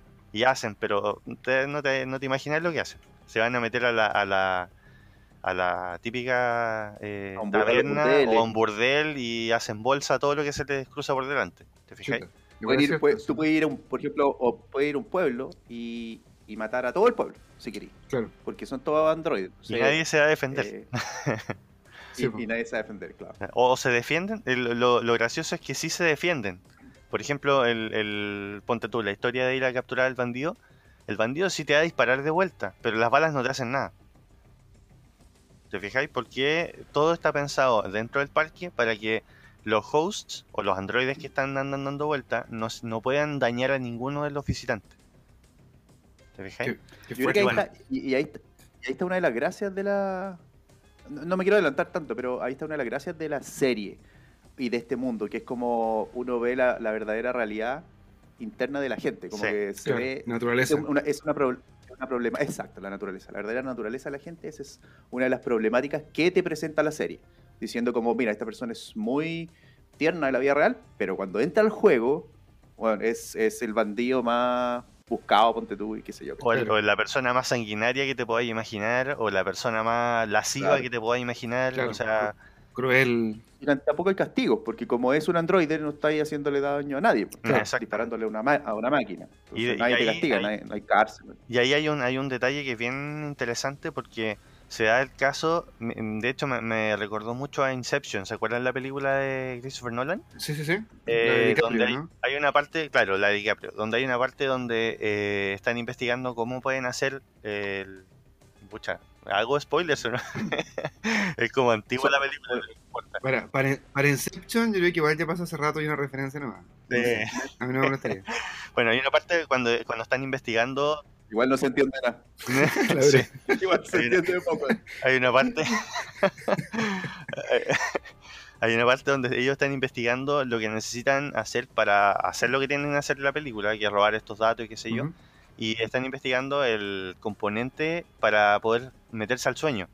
Entonces eh, llegan a una casa donde está el, el que, mm, el que les hace el compuesto para eh, soñar, para meterse al sueño dentro del sueño.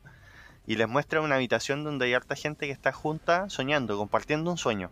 Ya. No sé si se, si se acuerdan. Ah, sí, Entonces, acuerdo, él, le dice, oye, pero ¿cuánto viven, cuánto sueñan ellos? Eh, creo que, no sé, como 15 horas todos los días.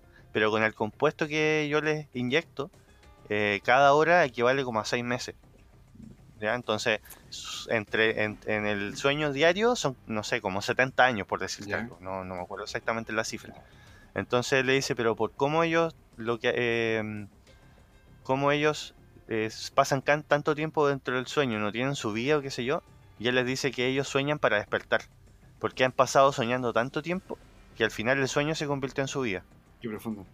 Qué profundo. Sí. ¿ya? Entonces, en este caso pasa algo parecido, porque hay, hay gente, algunos personajes que son claves en la serie, que han pasado tanto tiempo viviendo en este mundo que no nu- que, que volver al mundo, que el mundo real, el de nosotros, eh, no, no les no les satisface y prefieren quedarse ahí viviendo. Clay Y que ahí son, ahí son reyes y dueños de Y son dioses, Mm, básicamente, porque ellos quieren, ellos pueden hacer lo que quieran y no hay consecuencias, no hay absolutamente nada que, que te haga, eh, no se te devuelve la mano, digamos. Claro. Entonces tiene un componente bien, bien interesante en ese sentido de, de, de un componente medio psicológico, medio eh, como filosófico, que hace bien interesante también el, algunos personajes en específico. Oye, según lo que entiendo entonces, la serie es como, es un drama. No o sea, puede tener elementos de aventura, pero es un drama, ¿no? Es un, es un thriller, yo diría, porque tiene, tiene de todo. Pero. ¿dónde, Nacho, ahí, dó- dónde viene, eh, sin, sin spoilers, pero dónde viene la parte, el conflicto ahí? ¿Cuán- ¿Qué es lo que pasa? Porque aquí ya estamos hablando de, de la, de la ambientación. Pero la- en la trama, ¿qué es lo que, qué- los qué personajes es lo que va pasando, digamos? Ya, el, el, el- el punto clave está en que, eh, bueno, como, como les conté antes, todos los androides dentro del, del parque, todos los, los hosts, tienen una historia predeterminada que ellos tienen que cumplir cada día, ¿verdad? Eso involucra recuerdos, involucra eh, vi- vivencias anteriores que ellos jamás vivieron, pero que les fueron eh, programadas por las personas que están encargadas de eh, construir las historias en el parque, ¿ya? Y este parque cuando empezó, eh, partió por dos eh, personajes, que uno aparece en la serie y el otro no, porque ya falleció, eh, y el, el- que es el, el dueño y fundador y cofundador del parque, que está interpretado por quien otro que Anthony Hopkins. Ah, ya. Sí, creo que alguna vez vi una imagen de la serie. Ahora me acuerdo. Sí. Ya. Y harto, harto que decir porque Anthony Hopkins no, no actúa en serio. No. No, Sí, no, no, no actúa en sí. series. Y, y, bueno, él, él fue uno de los cofundadores del parque y él está trabajando eh, a lo largo de la, de la primera temporada.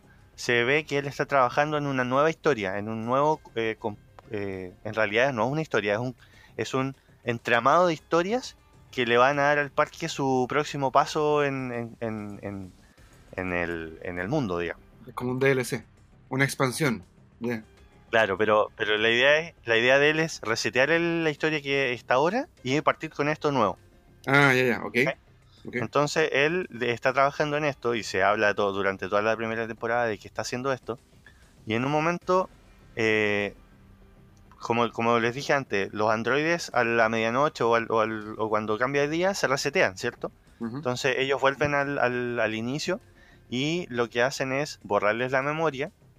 Le- la memoria queda en su estado original y ellos parten la historia y no, eso pasa todos los días. Lo formatean. Pero se, eh, se ve que un pa- o algunos androides de los que están en el parque, que son obviamente lo- lo- los personajes principales dentro de la serie, eh, se dan cuenta, ellos mismos se empiezan a dar cuenta de que, de que las historias no se borran por completo.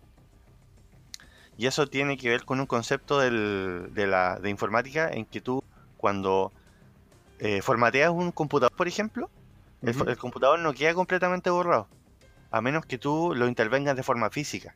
Ok. No sé si sabían eso, No, no sabía. pero quedan, Eh, quedan pedazos de información en el, en el disco duro. Porque lo que pasa es que cuando tú formateas, lo que haces es marcar eh, los ciertos sectores del disco que son, se supone, los que tú borraste, pero los marca como para que tú lo puedas sobreescribir. Ah, perfecto. No es que lo borra, dice este, este está disponible. Eso va así. Eh, exactamente. Entonces, en este caso lo que les pasa a ellos es, es algo parecido. Entonces, de repente ellos están actuando o diga- eh, para ellos están viviendo su vida y empiezan a tener pedazos como de recuerdos de cosas que pasaron hacia atrás, pero que corresponden a los días en que ellos actuaron en ciertas historias con los eh, con los visitantes del O parque. sea, hay personajes robots conscientes de alguna forma de lo que está pasando. Sí. Empiezan a hacer... eh, em, Y, y que de repente me, me mataron. Claro. Sí, justamente empiezan a tener recuerdos de que alguien los asesinó, pero no saben por qué, ni cómo, ni nada. Terrible. ¿Te fijáis? Y eso empieza a influir en, el, en la forma en que se comportan y en la forma en que las historias se empiezan a desarrollar. O sea, ya, ya que hablamos de que dijiste que hayan como eh, cosas más filosóficas de cómo es el ser humano de verdad, la naturaleza, qué sé yo, también hablamos un poco de qué es, eh, qué es estar vivo eh, o no también. Me imagino que los robots también tienen esa duda de Sí. estoy vivo o no, tengo conciencia. Como la conciencia. Sí, empiezan a, desarrollar una especie de conciencia eh, probablemente muy primitiva en cuanto a lo que tenemos nosotros como seres humanos. Pero se empiezan a comportar de formas en que el, en que el parque nunca eh, pensó que debían hacerlo. ¿Te fijas? Y ahí empieza el problema de, de qué está pasando, de si es, es, eh, hablando como en, ter- en términos más eh, informáticos, si es que tienen un- solamente un bug dentro de su programación o algo más complejo, Claro. Y empiezan a, eh, a tratar de a tener que lidiar con las consecuencias de eso, porque los androides empiezan a comportarse de una forma que no están programados. Claro. Oye, qué buena la, qué buena la, verla ahora ya, está muy entretenido ya. Y, el, y, el, y otro detalle que también es súper es súper eh, importante, sobre todo en la primera temporada, de que las historias eh, cuando te las muestran no son lineales. Hay muchas historias que, está- que son eh, pasado y después eh, saltan al futuro y después son, eh, los- te las muestran en forma de flashbacks o de racontos que son eh, pedazos de pasado que son más, más largos. Eh, y, y tú de repente no sabís si lo que estáis viendo es la historia en el día de hoy o es un, eh, o un pedazo del pasado. Perfecto. Oye, Pedro, ya, pe- pregunta, pregunta. Eso está en HBO disponible, ya sabemos eso, pero ¿cuántas temporadas van ya? ¿Es muy larga? La, van, no, van tres temporadas. Lo- eh, las series de HBO no son series largas por, por el concepto, porque lo que ellos hacen es hacer capítulos cototos, ¿te fijáis? Claro. Entonces, eh, las series son... HBO es conocido por poner mucha plata en producción y hace, hace series cortas con muy buena historia, muy buenos actores, muy buena producción y ahí donde hace la apuesta grande. Y por eso su- sus series no son largas, porque son de, no sé, de 10, 12 capítulos cada temporada, pero tienes capítulos de una hora que podrían ser películas en su- en- por derecho propio. Claro. ¿Te fijáis? Por una producción, como dice el Electro, una producción súper alta, de alto nivel, con actores muy importantes. O sea, eh, eh, eh, repasando un poquito los actores del- de la serie, eh, tenemos por, por, eh, primero a Anthony Hopkins, que es un actorazo por derecho propio. Está, está, por ejemplo, James Marsden, que es el que hizo de Cíclope en las películas de X-Men. Ya, Aquí. perfecto. Está eh, Sandy Newton, que también es una actriz bien bien conocida. Está, sale Rodrigo Santoro, Ed Harris. sale Ed Harris, que es el otro personaje principal Perfecto. de la serie, que es muy importante también. Eh, en- y varios otros actores que son conocidos. Si tú los veís, vaya a saber quiénes son. Digámoslo así, porque a veces uno por, por el nombre no los cacha Sí, mucho. pero uno ve la, la cara dice, lo conozco. ¿viste? Y una de las protagonistas, Evan Rachel Wood, una actriz que ahí aparece como rubiecita así. Eh, oye, tremen- tremenda actriz, ganó un montón de... No sé si tiene nominación y premios por la actuación que hace aquí en particular. Que actúa como una de las protagonistas, Sí. al menos lo que yo vi durante la primera temporada. Sí, de, de hecho la serie ha sido bien galardonada, eh, se ha ganado como 9 o 10 Emmys. Mira, Eh, sí. Y, ah, y un detalle así que, que es como, como para la trivia. El, el creador y productor de la serie es hermano de Christopher Nolan. perfecto. Ah, Ah, pero ellos, ellos dos escribían guiones juntos, me acuerdo. ¿O no? Creo que. Sí, bueno, esta, esta serie, el, el- el Jonathan Nolan, que es el hermano de Christopher, que es el que está a cargo y, crea- y creó esta serie, eh, es el guionista, es uno de los guionistas junto con su, su señora. Ujú. Y ellos dos crearon esta serie, la producen y también escriben eh, alguna o comparten escritura junto con otros eh, personajes, otra, otra, otras personas. Jonathan Nolan escribió Interestelar, eh, The, Dark Knight, The Dark Knight Rises, The Dark Knight, The Prestige, Memento. O sea, bueno, un montón de películas Sí, buenas. Sí, sí. Ay. Trabaja junto con su hermano escribiendo la- las, las, las películas y eh, bueno, esta es la, la, esta- la creó y la escribió él solo, no, no, no sin eh, influencia de su hermano. Pero otra, otro detalle que también es importante, que seguramente el- los amantes de la literatura les va a parecer interesante, es que esta, la, la- la idea de esta historia, como les dije al principio, es, está basada en una película antigua del, del año 73, que fue escrita y dirigida por Michael Crichton. Ya, el, de, el Ah. que escribió Jurassic Park. eh, El que con- escribió Jurassic. Park, que escribió Congo, es que- o sea, eh, bueno, Michael Cri- Crichton es un ac- autor, eh, es un escritor. Y eh, le han comprado los derechos de sus películas siempre, porque siempre son películas muy y conceptos muy interesantes. Claro. Y la película original fue escrita y dirigida por él. Acá lo estoy viendo. Acá lo estoy viendo. Creo que, fa- en- creo que en- falleció Christian, ¿no? Sí, falleció en 2008. Sí, hace mucho Sí. tiempo. Sí, sí, ya, sí, ya, ya nos dejó ya. Claro. Y eh, el otro detalle que también es importante, Juan Eduardo, que sé que te va a parecer interesante, es la música. A ver. Eso te iba a preguntar también. Dale. La música es muy, muy, muy buena. La, de hecho, el, el compositor de la serie es Ramin Djawadi. Me suena, me suena. Eh, Game of Thrones, ¿no? Es el de Game of Thrones, el de Iron Man. También, tienes razón. Sí, sí, sí. Y, eh, y Ramin Djawadi lo que hizo es, para su score del- de, la serie, fue tomar canciones que son eh, muy conocidas en, digamos, en el, en el uni- universo popular de la música. No sé, pues canciones de, de Fey No More o de Ay, tienes toda la razón. ¿cachai? Y lo que hizo fue tomarlas y las, eh, las, las como que las deconstruyó. Entonces las pasó a como a, por ejemplo, en, en un momento están en la, en la taberna y Ajá. el gallo que está tocando el, el- el- el piano de la taberna, el, el típico el ten, ten, ten, ten, pero está tocando, ponte tú, no, no me acuerdo exactamente qué canción es, pero por, ponte tú está tocando eh, una canción de, de Guns N' Roses, por ejemplo. Qué buena. Qué buena. O sea, o sea, en, vez, en vez de ser el teclado de la típica música de vaquero, es teclado de las canciones actuales. Eso le da todo un giro, es una modernización de, Sí, de po. la misma historia. sí. Qué buena. Sí, entonces tú de repente estás viendo la serie y te suena y te ponía atención a la música y es Easy de Fade No More, ponte tú, por Claro. decirte una tontera, ¿no? Entonces, eh, pero en un, en un, eh, en una ya, en una, eh, en un modo totalmente distinto, es como si lo hubiera compuesto de nuevo, pero con elementos del oeste o medio electrónico o a lo mejor eh, clásico, Claro. ¿cachai? Oye, increíble. ¿sabes? Tantas cosas que tiene esta serie. de entre Escrita por un Nolan, tiene la música como moderna, del compadre de Game of Thrones, tiene Anthony Hopkins, todas esas cosas. Y ¿sabes qué? Me da la impresión, no es tan fuerte como podría ser, no es tan masiva. O, o es que yo estoy viendo una cueva. Yo creo que, es que- no, yo creo que yo creo que uno de los grandes peros de muchas series que son muy buenas de HBO es que cuesta mucho verlas porque en general HBO no llega a ninguna parte. Ah, Entonces cuesta, cuesta encontrarla. Eh, creo que la única, la única excepción a, la- a esa regla ha sido Game of Thrones porque básicamente está en todas partes. Todo el mundo la tenía. Era, era la serie más pirateada del mundo, creo. Hasta- Exactamente. De hecho, el va justamente por lo que dice el Héctor, de que, por ejemplo, acá a Chile HBO todavía no llega. HBO, HBO Max, que es la, eh, digamos, el Netflix de HBO, Claro. está solamente HBO Go. eh, ¿Y eh, qué significa eso? De que si tú no viste esta serie cuando la estaban emitiendo por televisión abierta, digamos, por cable de HBO, no la viste y te la perdiste, po, y no la vaya a poder volver a ver a menos que contrates el servicio. Claro. Como hay, hay muchas otras Sí. series iguales. Me acuerdo que True Detective, Sí. True Detective yo la traté de buscar en alguna parte, pero Oye, es tremenda serie esa, muy buena. Claro, muy buena, pero tampoco la encontré. Entonces HBO eh, es súper exclusivo si es que está ahí en Estados Unidos. Sí, Pero, pero creo que va a llegar HBO Max próximamente a Latinoamérica, si mal no recuerdo. Sí, creo que ya a mediados de año, porque todos los estrenos que vienen así como simultáneos con el cine van a ser ahí, pues entonces están tratando de expandir la... Ahí quizá, ahí La quizás, eh, claro. Ah, el- el- un, un detallito que se me queda, así como para dejárselos como papita antes de cerrar. Westworld no es el único parque en la serie. Chan, chan, chan.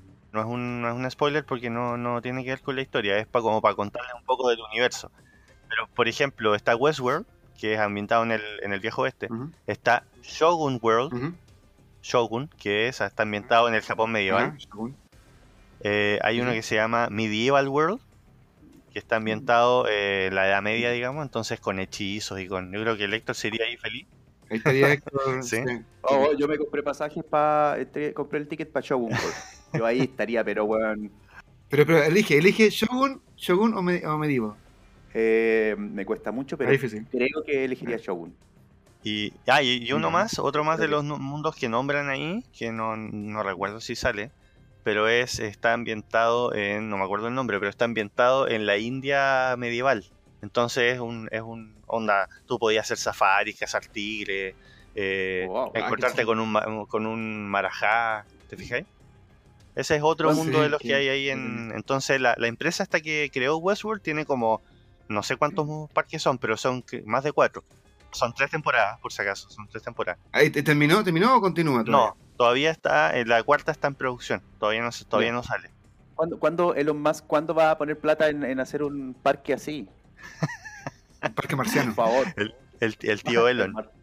El tío Elon, por favor. Sí. Como él escucha este podcast, digámosle a través de esto que por favor ponga plata en un parque así. ¿Qué le cuesta? Ah, Claro. En cualquier, en cualquier caso, esto también es una. Esta serie que es de ciencia ficción y que habla desde más, más que un parque donde pasan aventuras, eh, habla sobre la conciencia de los androides, habla sobre la verdadera naturaleza del ser humano cuando no te están vigilando o cuando uno no tiene castigo. Claro. Eh, eh, Yo creo que es eso, porque, porque en el caso del parque siempre te están vigilando porque es un recinto cerrado.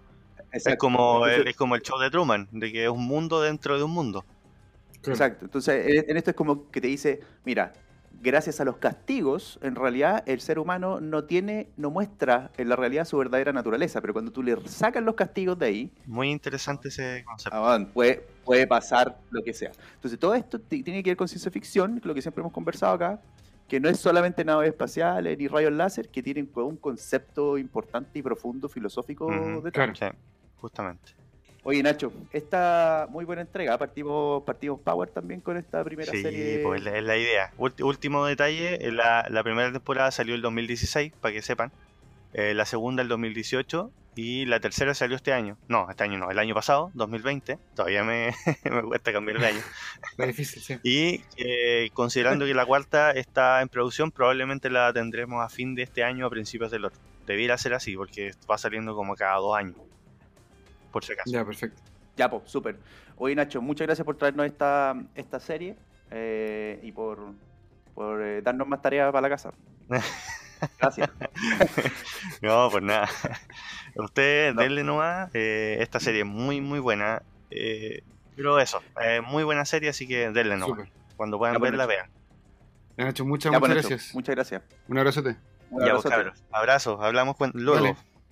Listo. Chau. Chao, chao. Nos vemos, chau.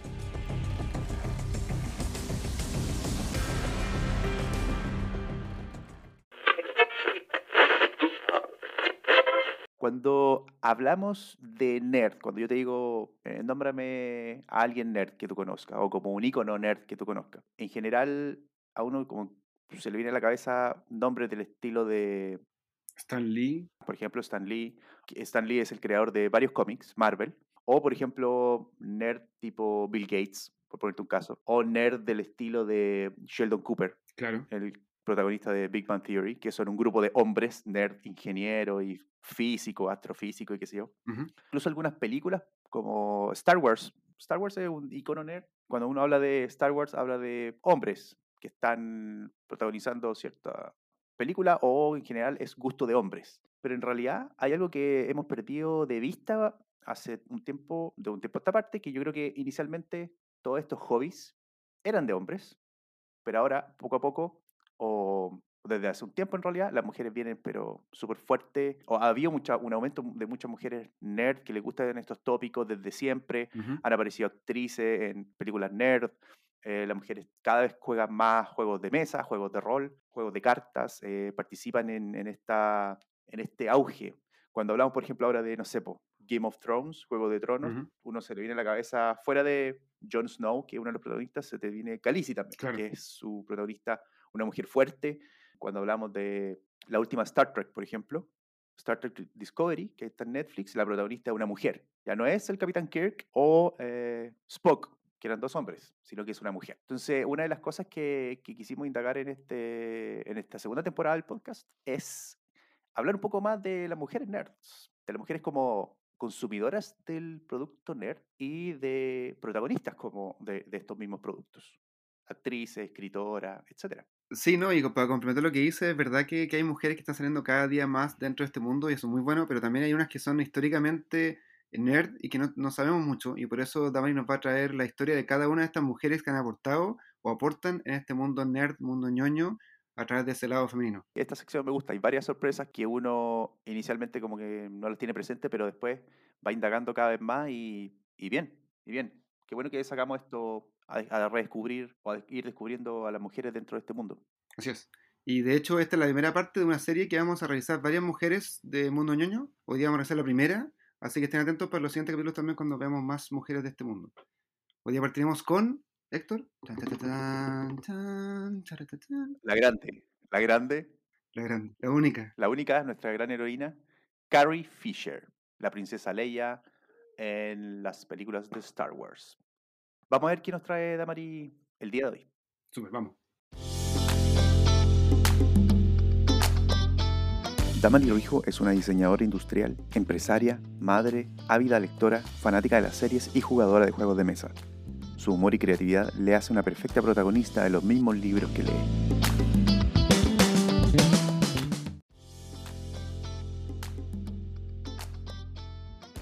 Damari, ¿cómo estás? Bien, ¿y ustedes? Bien, también. Bienvenida a esta versión 2.0 súper recargada del podcast Quiero ser nerd. Muchas gracias. Se siente diferente, todo se siente distinto, más nuevo. 2.0, todo distinto, sí. Todo está mejorado. Tenemos, tenemos hartas sorpresas preparadas para esta temporada. Hemos pensado con el equipo, bueno, tú lo sabes bien, para contarle a los auditores que hemos pensado muchas cosas y este es el primer capítulo de una serie que tenemos pensada y dedicada especialmente a las mujeres en el mundo nerd. Cuéntanos un poco, cuéntanos un poco de, qué va a tratar esta serie. Sí, la idea es eh, acercar un poco eh, a los auditores a la vida y la- experiencias, los aportes de varias mujeres que están metidas de alguna manera en lo que popularmente conocemos como cultura nerd. Videojuegos, eh, las películas, las grandes sagas, los libros, la ciencia ficción, etcétera. De repente se, se habla mucho de, eh, no sé, de Stan Lee, de los grandes creadores, de, lo- de los, más que nada los hombres y la- las mujeres puede que vayan quedando así como un poco de lado. La idea es eh, rescatarlas a ellas y eh, demostrar que en todas las áreas también hay mujeres que han sido tanto o más importantes que muchos otros de sus pares que han contribuido también. Súper, buenísimo. Ya, ¿y con qué vamos a partir entonces, Damari?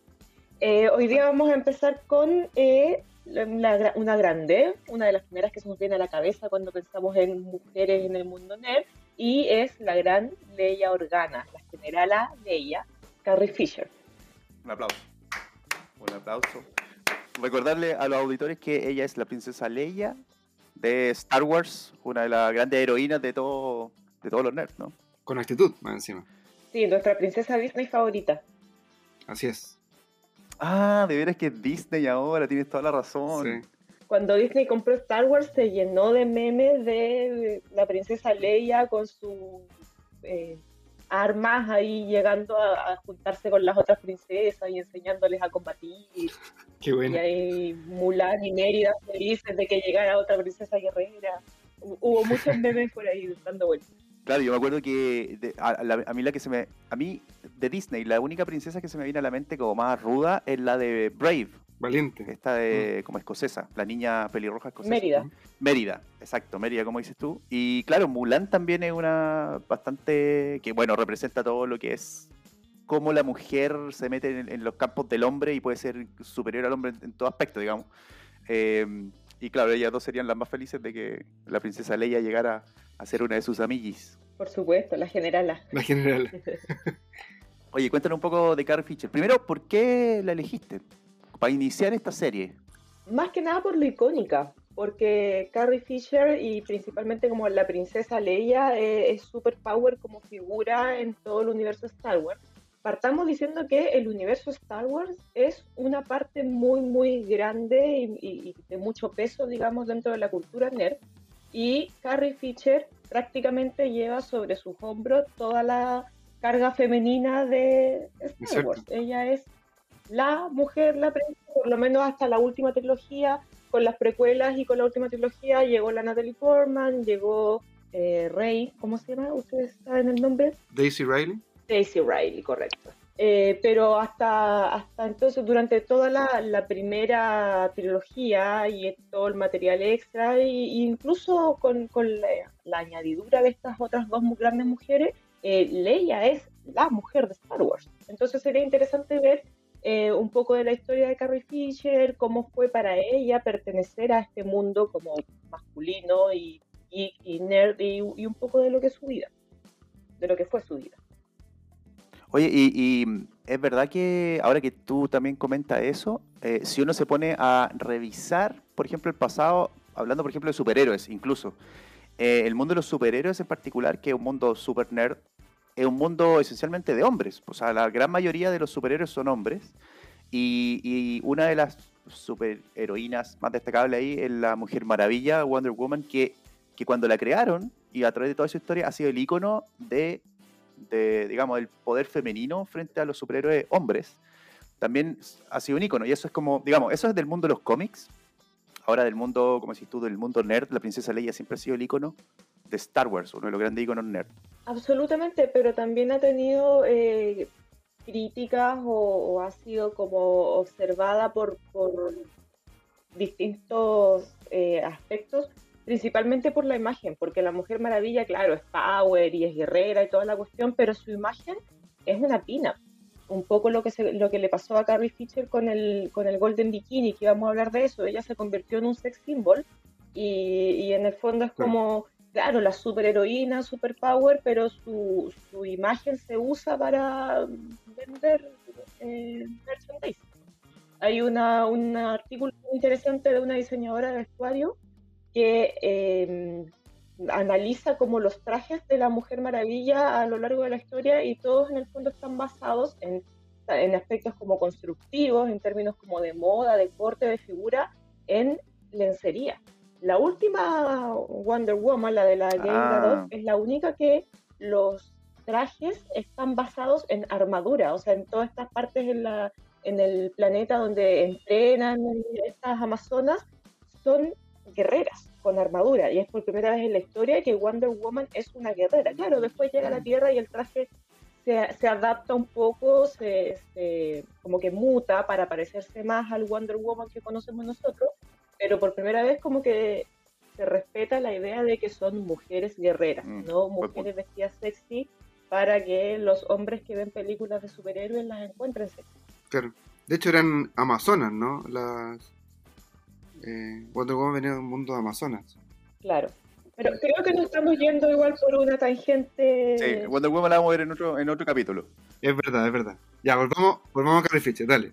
Carrie Fisher, eh, bueno, ella se lanzó a la fama, saltó a la fama con Star Wars, pero ella desde pequeña su, vida, digamos, su entorno, eh, siempre estuvo ligado a Hollywood y a las celebridades. Ella era hija de Debbie Reynolds, la que también, a ver, Debbie Reynolds, gran actriz de mucha carrera, muchas películas musicales, etcétera, ella saltó a la fama cuando protagonizó Cantando bajo la lluvia a los 19 años. Entonces, de ahí para adelante su vida fue Hollywood, luces, fama, eh, fortuna, fiestas, etcétera. Y se casó con Eddie Fisher, un cantante también muy conocido en, esa época y, y, de una de gran carrera y de gran fama. Entonces la vida de Carrie y su hermano Todd siempre fue como muy, muy de Hollywood, muy de farándula. Ellos decían que pocas veces podían estar con su mamá porque como que iban en la calle y, la gente quería hablar con ella, quería, eh, no sé, que era autógrafo, que no sé qué, decía, a veces pasaban por ah. arriba de nosotros para llegar a hablar con mi mamá. Entonces ella como que oh, siempre tuvo como una infancia así muy, muy turbulenta. Cuando ella tenía tres años, sus papás se separaron y Eddie Fisher se casó con la viuda de su mejor amigo, que era Elizabeth Taylor. Entonces, una cosa así, pero de Hollywood por donde lo mirís, ¿cachai? Eh, espérate, ahí hay algo que no entendí. la, la madrastra, digamos, de Carrie Fisher era Elizabeth Taylor. Claro, no, no, la madrastra realmente porque fue un matrimonio que duró muy poco. Ah, ya, ok. Pero Elizabeth Taylor estuvo dentro de su vida desde siempre porque en el fondo era la esposa del mejor amigo de su papá. Claro. Ah, no, tenía idea. Y después que, que el papá con ella, después se separaron, igual se siguió como manteniéndose cercana. De hecho, ella ya en su vida adulta escribió una película y, en esa película protagonizaron su mamá, Debbie Reynolds, y Elizabeth Taylor. Como que la, la relación ahí siempre se mantuvo. Ah, mira. No tenía idea, qué interesante. Qué curioso eso. O sea, ella, eh, Mm. ella estuvo rodeada de luces siempre, desde chica. Siempre, toda la vida. ¿ok? ¿Y Star Wars fue la, la primera película que hizo? No, la primera fue en el 75, se llamaba Shampoo. Champú. Y es una película que es como una sátira como a, a esta cosa también de las luces de Hollywood y como la- las relaciones, mucho como el sexo en Hollywood, por ahí va la cosa. Y ella era una chica de 17 años y que tenía como un papel así bien, bien seductor en la película con Warren Beatty. Y la segunda, si no me equivoco, fue Star Wars, a los 19 años. Bien joven. Ah. Ahí joven. fue como que, claro, sí, chica. Sí, súper joven. Y como dato sabroso, eh, ella tuvo una affair con Harrison Ford. Ah, Harrison Ford de 33 años y casado. Chuta. ¿en serio? Ah, vaina. Esto se convirtió en, en, en un chisme. Y eso no se supo, en- claro, vamos sacando de... Pero ellos tuvieron una fe en el Sí. set de Star Wars. Mientras grababan Star Wars, sí, Mm, la primera, A New Hope. Mira.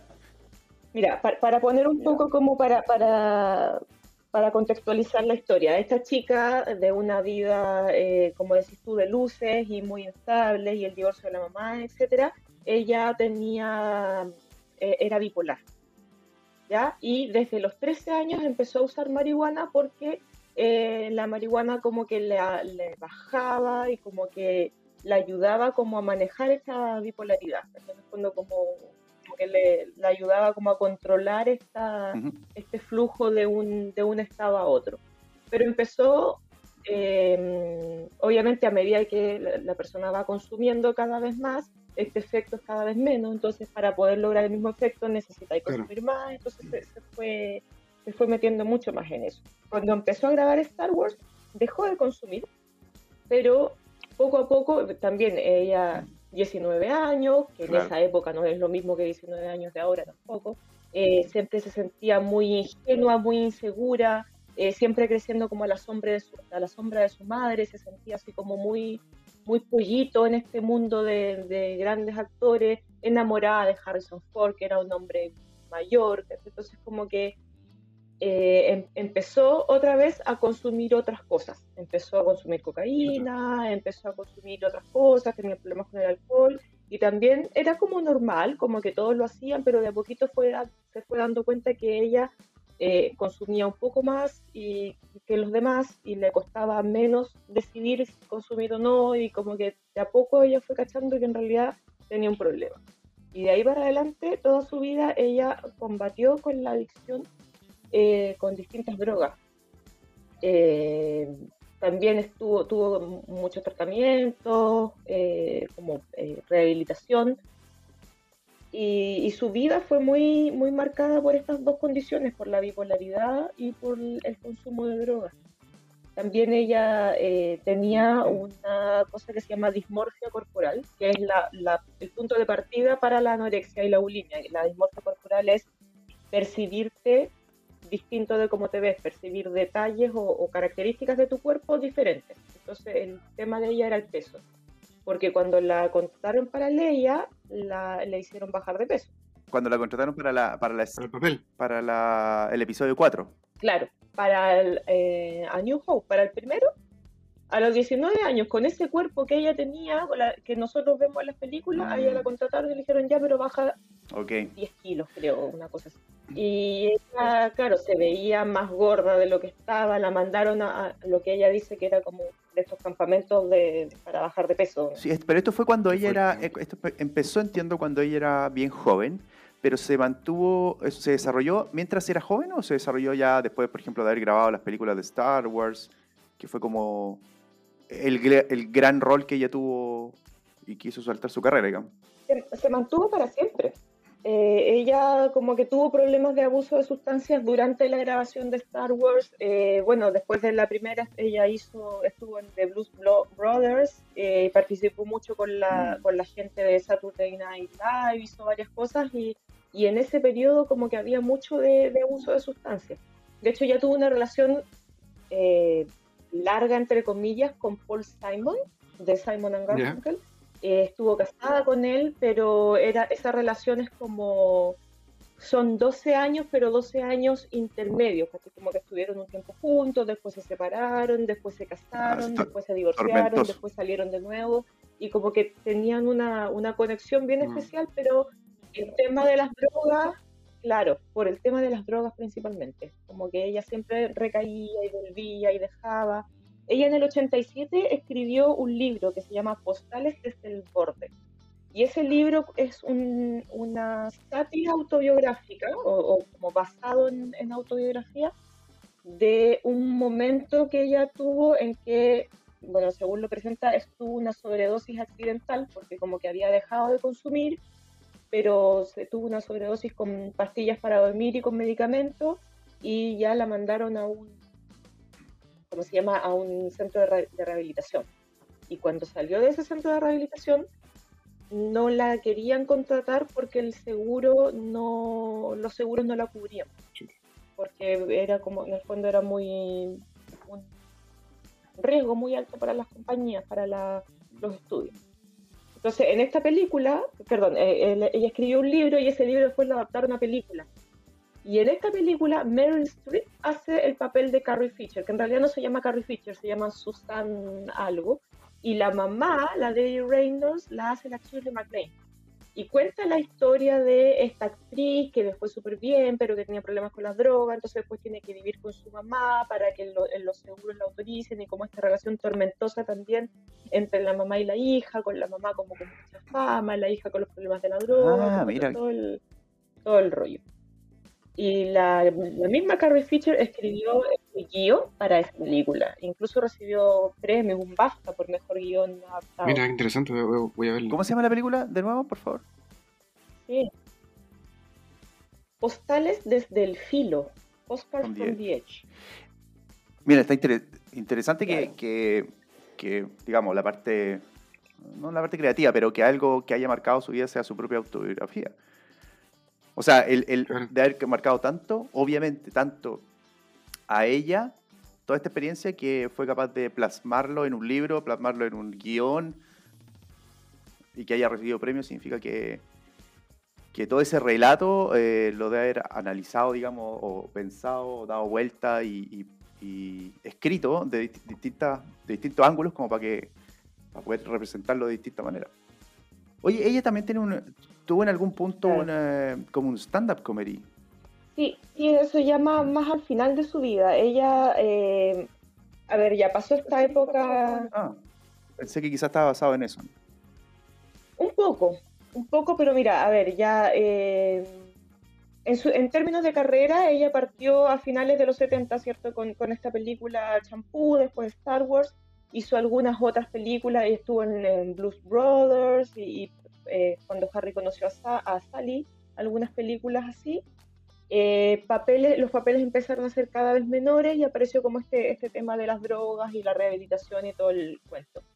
Eh, en el 87 escribió este libro que lo pasó a guion y ya en los 90 eh, sus apariciones fueron cada vez menos y ella se dedicó a escribir. Eh, escribir guiones. Ella tiene cuatro libros Ah, eh, son cuatro novelas eh, escritas, eh, al- algunas autobiográficas y, y un poco como tomando ciertos aspectos de su vida, pero son novelas. Además tiene cuatro libros como de, de su vida, eh, no sé pues, cómo es lo que es ser mamá en Hollywood, su experiencia como madre, la experiencia de su madre con ella, etc. otro libro bien famoso que se llama Wishful Drinking, y en base a ese libro escribió la, la obra de teatro que, que mencionabas tú y, y de ahí ella hizo tour, también hizo como un, un, un audiolibro de este relato que también ganó un premio y escribió dos novelas más, perdón, una novela más en el 2011 y en el 2016, cuando ella murió, estaba publicando su cuarto libro, perdón, no eran novelas las últimas que dije, eran libros de no ficción, como Ujú. libros eh, de, contando su experiencia. Y cuando ella murió en 2016, estaba haciendo el tour del último, que se llama The Princess Diaries, así como la princesa diarista, porque cuando estaba renovando su casa, encontró el libro con el diario que había llevado mientras estaba grabando la primera película de Star Wars. Wow. El diario de vida de ella. Exacto. Ahí contaba lo de Harrison Ford, claro. Ah, o sea, ahí encontró cuando tenía 20 años. Exacto, ella fue y habló, ah, perdón, habló con él y le dijo, mira, encontré este diario, probablemente lo voy a publicar. No voy a poner nada que tú no quieras, te lo voy a mandar primero y tú, si tienes algún problema, algo que no quieras que esté, lo sacas. Pasó un rato, nunca supo nada más de él, así que listo, publicado. Y haciendo el tour, había hecho todo el tour en Europa y estaba en un avión de Europa a Estados Unidos para seguir el tour en Estados Unidos cuando tuvo el, el problema en el avión. Ella tuvo, ¿cómo se llama? Apnea del sueño. Fondo estaba durmiendo y dejó de respirar. Y cuando el avión aterrizó, la llevaron al hospital, estuvo cuatro días hospitalizada, finalmente murió de un ataque cardíaco. Esto fue. Ahora, varios meses después, se publicaron exámenes que decían que en su sistema tenía cocaína, tenía restos de heroína, tenía restos de, de morfina, éxtasis, pero no se sabe en qué medida, porque son trazas. Pero igual hasta, hasta el último momento tuvo, tuvo consumo, digamos. Oye, bien triste su historia, la verdad. Como que uno, uno ve estas fotos de ella sonriendo todo y ve las películas y no se imagina que en realidad una persona que sufrió de niña hasta el último día probablemente de su vida.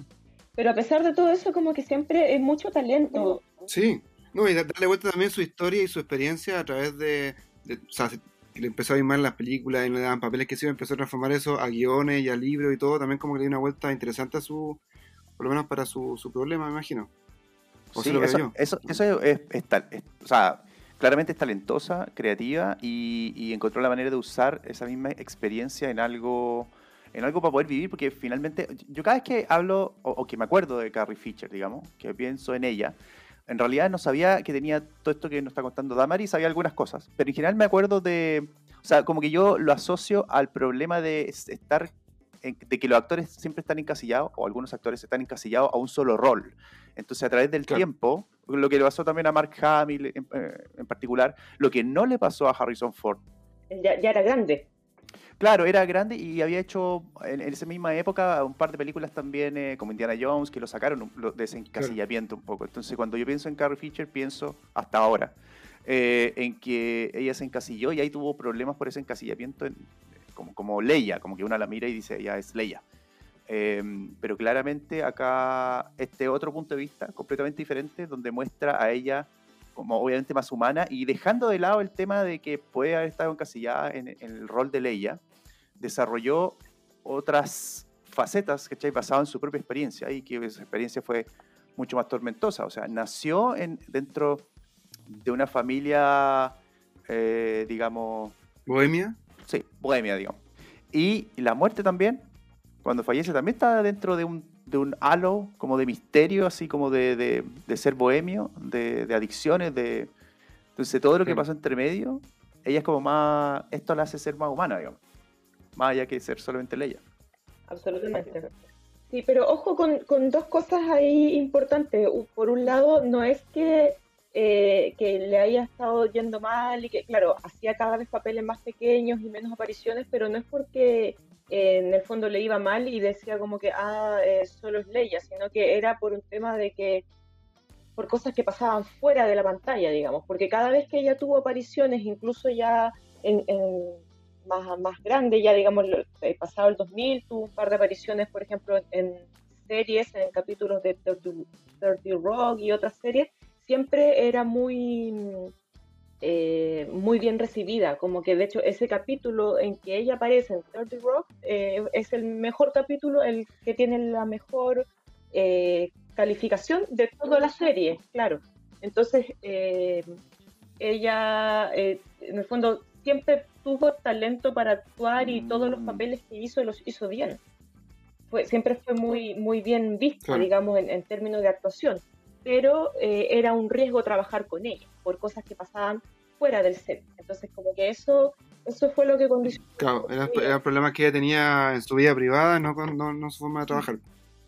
En su intimidad, básicamente. Exacto. Le afectaban de forma Claro. directa, pero no era como que se peleara, no es que su bipolaridad sea que tuviera malos eh, tratos con gente, sino que cuando estaba sola caía en etapas. Claro, más que nada el abuso de sustancias siempre fue su problema la bipolaridad y ella se dedicó también a, hablar de eso. Ya de cuando empezaron, empezó a publicar sus libros, eh, después del año 2000, empezó a hacer muchas giras y, a hablar, y a dar muchos discursos y a, y a, contar en el fondo, a, a, romper el tabú, a hablar de lo que significa la Sí, sí, y ese fue un, gran aporte que ella hizo al, al mundo tanto de Hollywood como de afuera, hablar de, del abuso, hablar de la depresión, de la bipolaridad, del consumo de sustancias y decir, oye, esto pasa y uno se siente así, así, así y, vamos. Sí, bien valiente eso. Sí.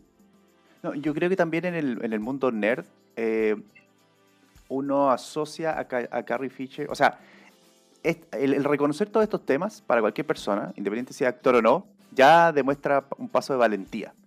Eh, y uno asocia a Carrie Fisher cuando sabe esto y sabe que ella, ella se reía de sí misma, porque cuando tuvo el, mismo stand-up comedy, yo me acuerdo de haberlo visto, era bien buena para la comedia, y ella hablaba de estos problemas y se reía de sí misma. Cuando uno hace eso, en particular, necesita harta valentía, y, eso también hace un match o, eh, con, con, el rol de ella en la misma Princesa Leia, que al final fue un ícono de valentía.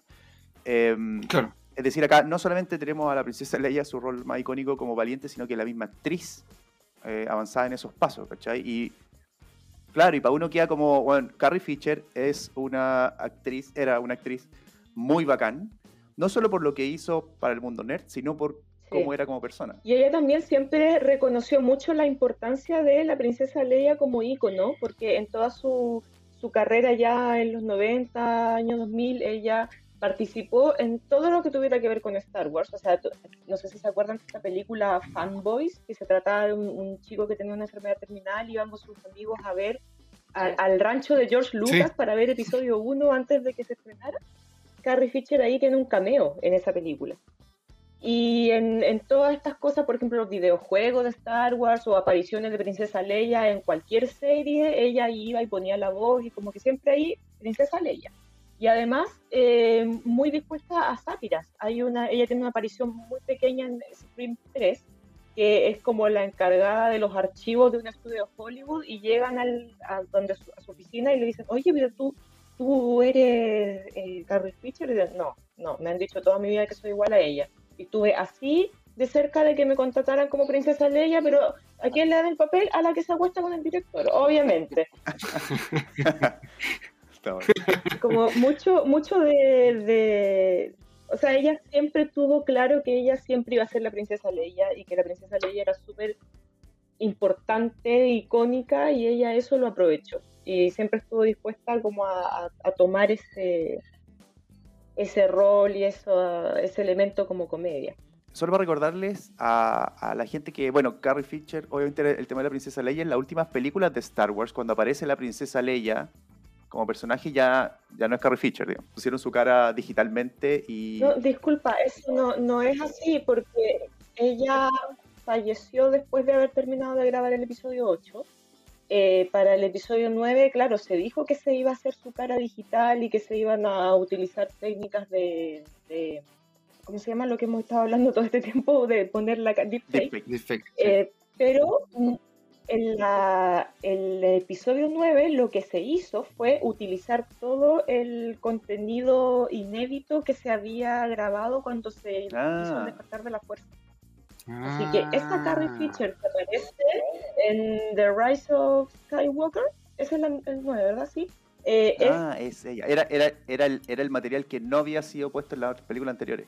Sí, el material inédito que ah. había grabado. Sí. Ah, perfecto, perfecto, está bueno. Ah, mira.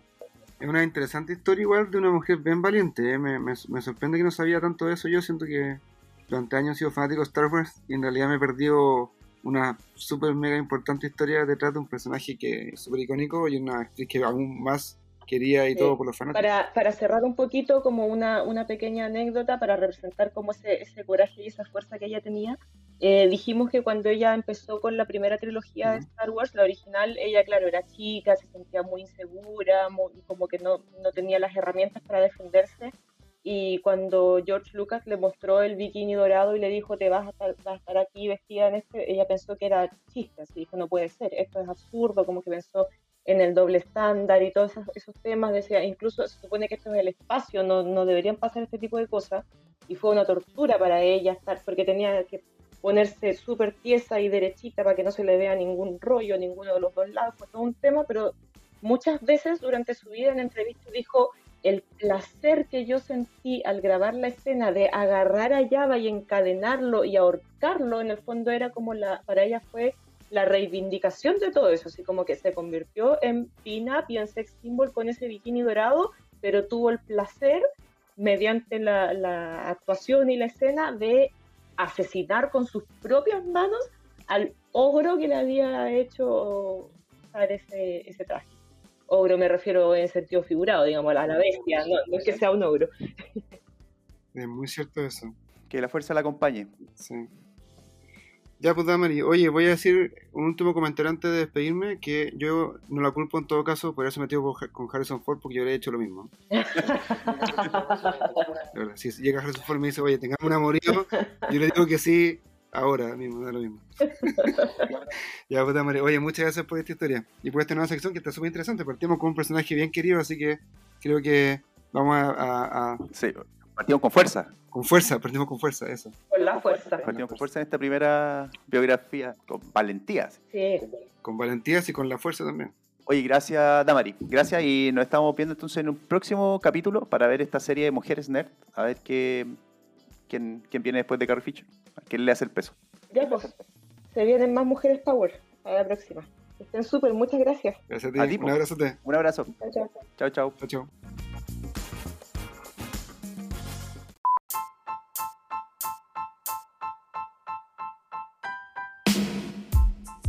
Oye, me gusta cuando la gente que colabora con nosotros, eh, todos los invitados que tenemos todas las semanas, son gente que somos un grupo de amigos, no somos, eh, no, es gente que ex, externa y todos aportan muchas cosas. Y me gusta mucho que cuando traen ideas nuevas, como por ejemplo Damari con esta sección de las mujeres nerd, me gusta mucho la idea de la mujer, de la mujer nerd, me gusta mucho que repasemos todas estas personas, les demos la importancia que merecen y me gusta mucho también que haya sido idea de Damari. Así que encuentro que partido buenísimo y tengo muchas ganas de seguir haciéndola. Sí, eh, estoy de acuerdo, estoy súper de acuerdo. Esto eh, claro, es un grupo de amigos que, de hecho, el grupo se ha ido extendiendo cada vez más y se han sumado muchos más amigos que, han querido aportar. Cada uno tiene su área de, más expertise, que conoce mucho más, que le interesa sus gustos y que tiene ganas de, contar y de difundir cosas, ideas, ideas nerds y para que todo el mundo lo entienda. Al final, la idea de esto es ir apreciando todo lo, lo recoveco, digamos, del mundo nerd. Así que yo también estoy súper eh, entusiasmado con esto y con lo que se nos viene también en esta temporada, que hay hartas ideas de, de varios del grupo para desarrollar. Así que nada, pues esperando, de hecho, esperando tener también más ideas de los que de los audios que nos mandan muchas veces, de los comentarios que nos, que nos dicen. Desde eh, esos comentarios surgen muchas ideas para poder desarrollar en este podcast. Así que muy bacán. Así es. Y también, bueno, Westworld es una serie que yo, como te comenté, estoy jugando Red Dead Redemption, que es un juego de vaqueros, y tengo muchas ganas de verla ahora porque estoy con todo ese tema de los vaqueros en la cabeza. Así que voy a ver ese día mismo, no sé si se alcance partir viéndola, porque en realidad me interesó mucho el, mundo, como bien creativo, y de que hablamos de parques temáticos como Jurassic Park al, principio, bueno, este es un parque que también iría. También iría, pero no, no, mataría gente, sino torturaría, sino que iría como a, hacer aventuras como de atrapar maleante, eh, arrastrarlo, dando bancos, cosas así. ¿Sería como el sheriff? No sería el bandido, sería el sheriff. No, yo sería el sheriff todo el rato. Yo cada vez que juego un juego de lo que sea, me hago un personaje que es como legal bueno, que es una cosa, un término como de, rol para explicar que es una persona muy como correcta con las reglas y hace, hace el bien. Yo soy así. Ah, ok, ok, ok. Bueno, te, déjame decirte que yo sería el villano, entonces. Así que vamos a tener un problema. Así como tú, tenemos un problema porque tú eres Team Godzilla y yo soy Team King Kong aquí vamos a tener un problema si nos vamos juntos a Westworld. Pero lo pasaríamos bien. Lo pasaríamos, bueno, sí. Jugaríamos, no sé, pero hay... Algo haremos, algo inventaremos. Ahí. Oye, pero en todo caso, em, hay un personaje que siempre me atrae en estos, mundos que es como el como el, el, rebelde, así como Han Solo en Star Wars o como todos estos personajes clínicos, que es como este compadre como medio eh, enigmático, que nadie sabe un poco qué es, pero es como bueno, pero como que también no se mete con nadie. Pero sé que nunca cuando juego, nunca soy así, como el que está al lado, pero yo siempre soy como el bueno, así como, como Luke como el que sube bonito y no hace las cosas malas porque se porta bien. Debería ser más rebelde cuando juego. Bueno, una de esas, si ese parque existiera Westworld, probaría algo, algo raro. Ahí, ahí, como lo conversamos, ahí realmente saldría tu naturaleza. Claro. Una vez pues te torturo y te dejo ahí encerrado. Sin castigo. de hecho, puede ser. puede ser. Ahí saldría tu verdadera naturaleza. Cierto. Bueno, este capítulo estuvo, este capítulo estuvo súper bueno. Me entretuve mucho haciéndolo y lo pasamos bien con, con, todo el equipo. Les recordamos a los que nos están escuchando que nos pueden encontrar en su plataforma de podcast favorita. Ahora también en YouTube estamos subiendo los capítulos y los vamos a seguir subiendo. Nos pueden comentar también en nuestra red social que estamos en Instagram, arroba quiero ser nerd podcast. Ahí nos pueden dejar cualquier comentario, etcétera. Así es. No se olviden que también nos pueden dejar mensajes de texto, comentarios con dudas, preguntas, noticias, lo que quieran. Y también nos pueden mandar eh, mensajes de audio, como por ejemplo Anchor, que Anchor.fm nos puede mandar mensajes de audio. Quizás también puede servir Instagram. Todo eso lo vamos a leer, así que escríbanos que los lo leemos y manden audios que los escuchamos. Exacto, así que nada, un muy buen capítulo. Veamos qué traemos la siguiente semana. Así es. Estamos hablando entonces, querido Héctor. Un abrazo. Listo, un abrazo grande. Cuídese.